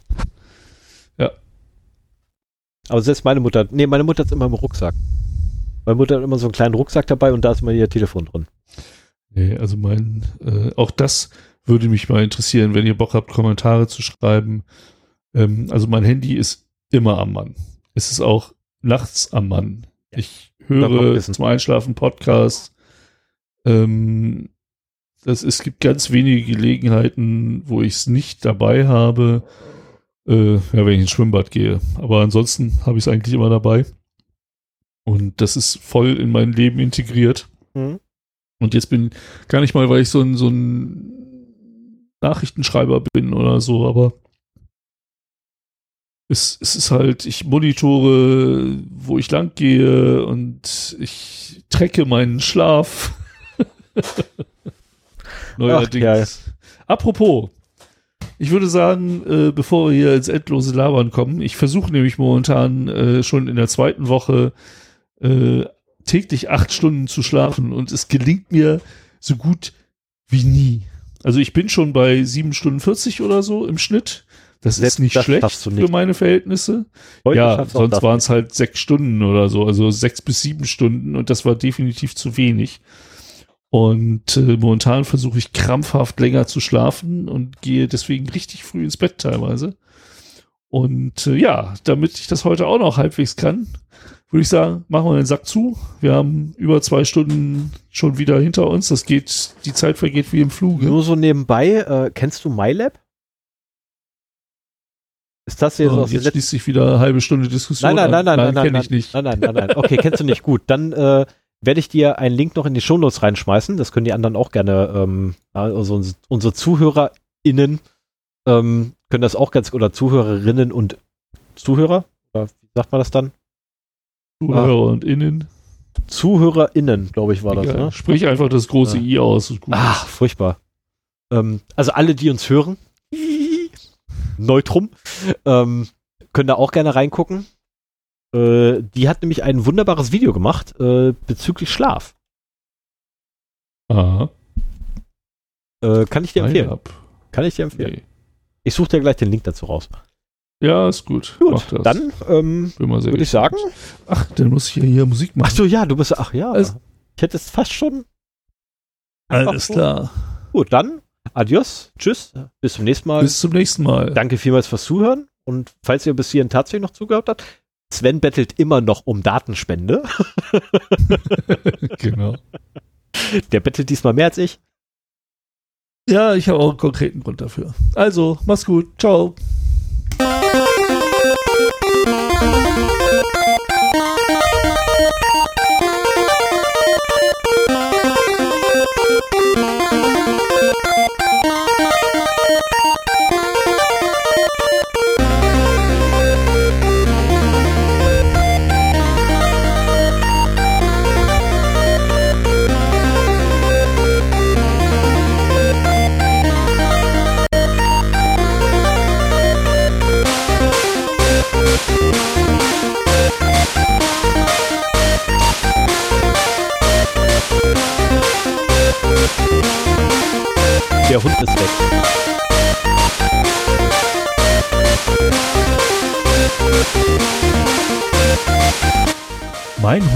Erschreckt jetzt die letzten Tage. Ich bin ja jetzt seit Ewigkeiten im Homeoffice. Und äh, Mascha ist aber eigentlich immer unten. Mhm. Also mein Arbeitszimmer ist im ersten Stock. Und sie kommt ganz selten hoch. Und die letzten zwei Tage hat sie sich in mein Zimmer geschlichen und stand neben mir und starrte mich an und ich habe das nicht mitgekriegt. Dann irgendwann mal so zur Seite drehst und in die dich anstarrenden Augen Oh ja. Guckst, erschreckst du dich total. Ja. Habe ich aber auch schon gehabt. Ähm, Wobei, wenn die sich reinschleicht, das normalerweise höre ich, wenn sie die Treppe hochkommt. du normalerweise höre ich Ahnung, irgendwo ob das 300 mit Meter gegen. macht. Du, den, den hier hörst du ja normalerweise nicht mal. Wir haben ja festen Boden, ne? Kein, kein Teppich liegen. Normalerweise hörst du den 300 Meter gegen, gegen den Wind, ne? Aber ganz ehrlich, wenn er in der Telco auf einmal auf meinen Schoß hops, ich verjag mich jedes Mal so dermaßen. und ab und zu macht er das halt. Das macht er nicht oft, aber ab und zu. Davon abgesehen, Rico, komm mal her. Komm hoch. Ja, komm hoch. Ja, komm. Ne, nicht so, nicht so, nicht so. Von der Seite. Und na, egal. Ach, jetzt wollte ich ihn dir gerade zeigen. Hm. Ja, dann nicht. Ich muss gleich noch mit meinem eigenen Hund raus. Ja, ich auch. Ich auch. Aber ich werde dabei diesmal Podcast hören und nicht mehr telefonieren. Das ist Weil wir könnten gerne noch eine Diskussion über Steampunk und äh, Cyberpunk führen. Oh, nee, nee. Oder die, nee. die ästhetischen Grundlagen dahinter. ja, ich weiß, Dicker.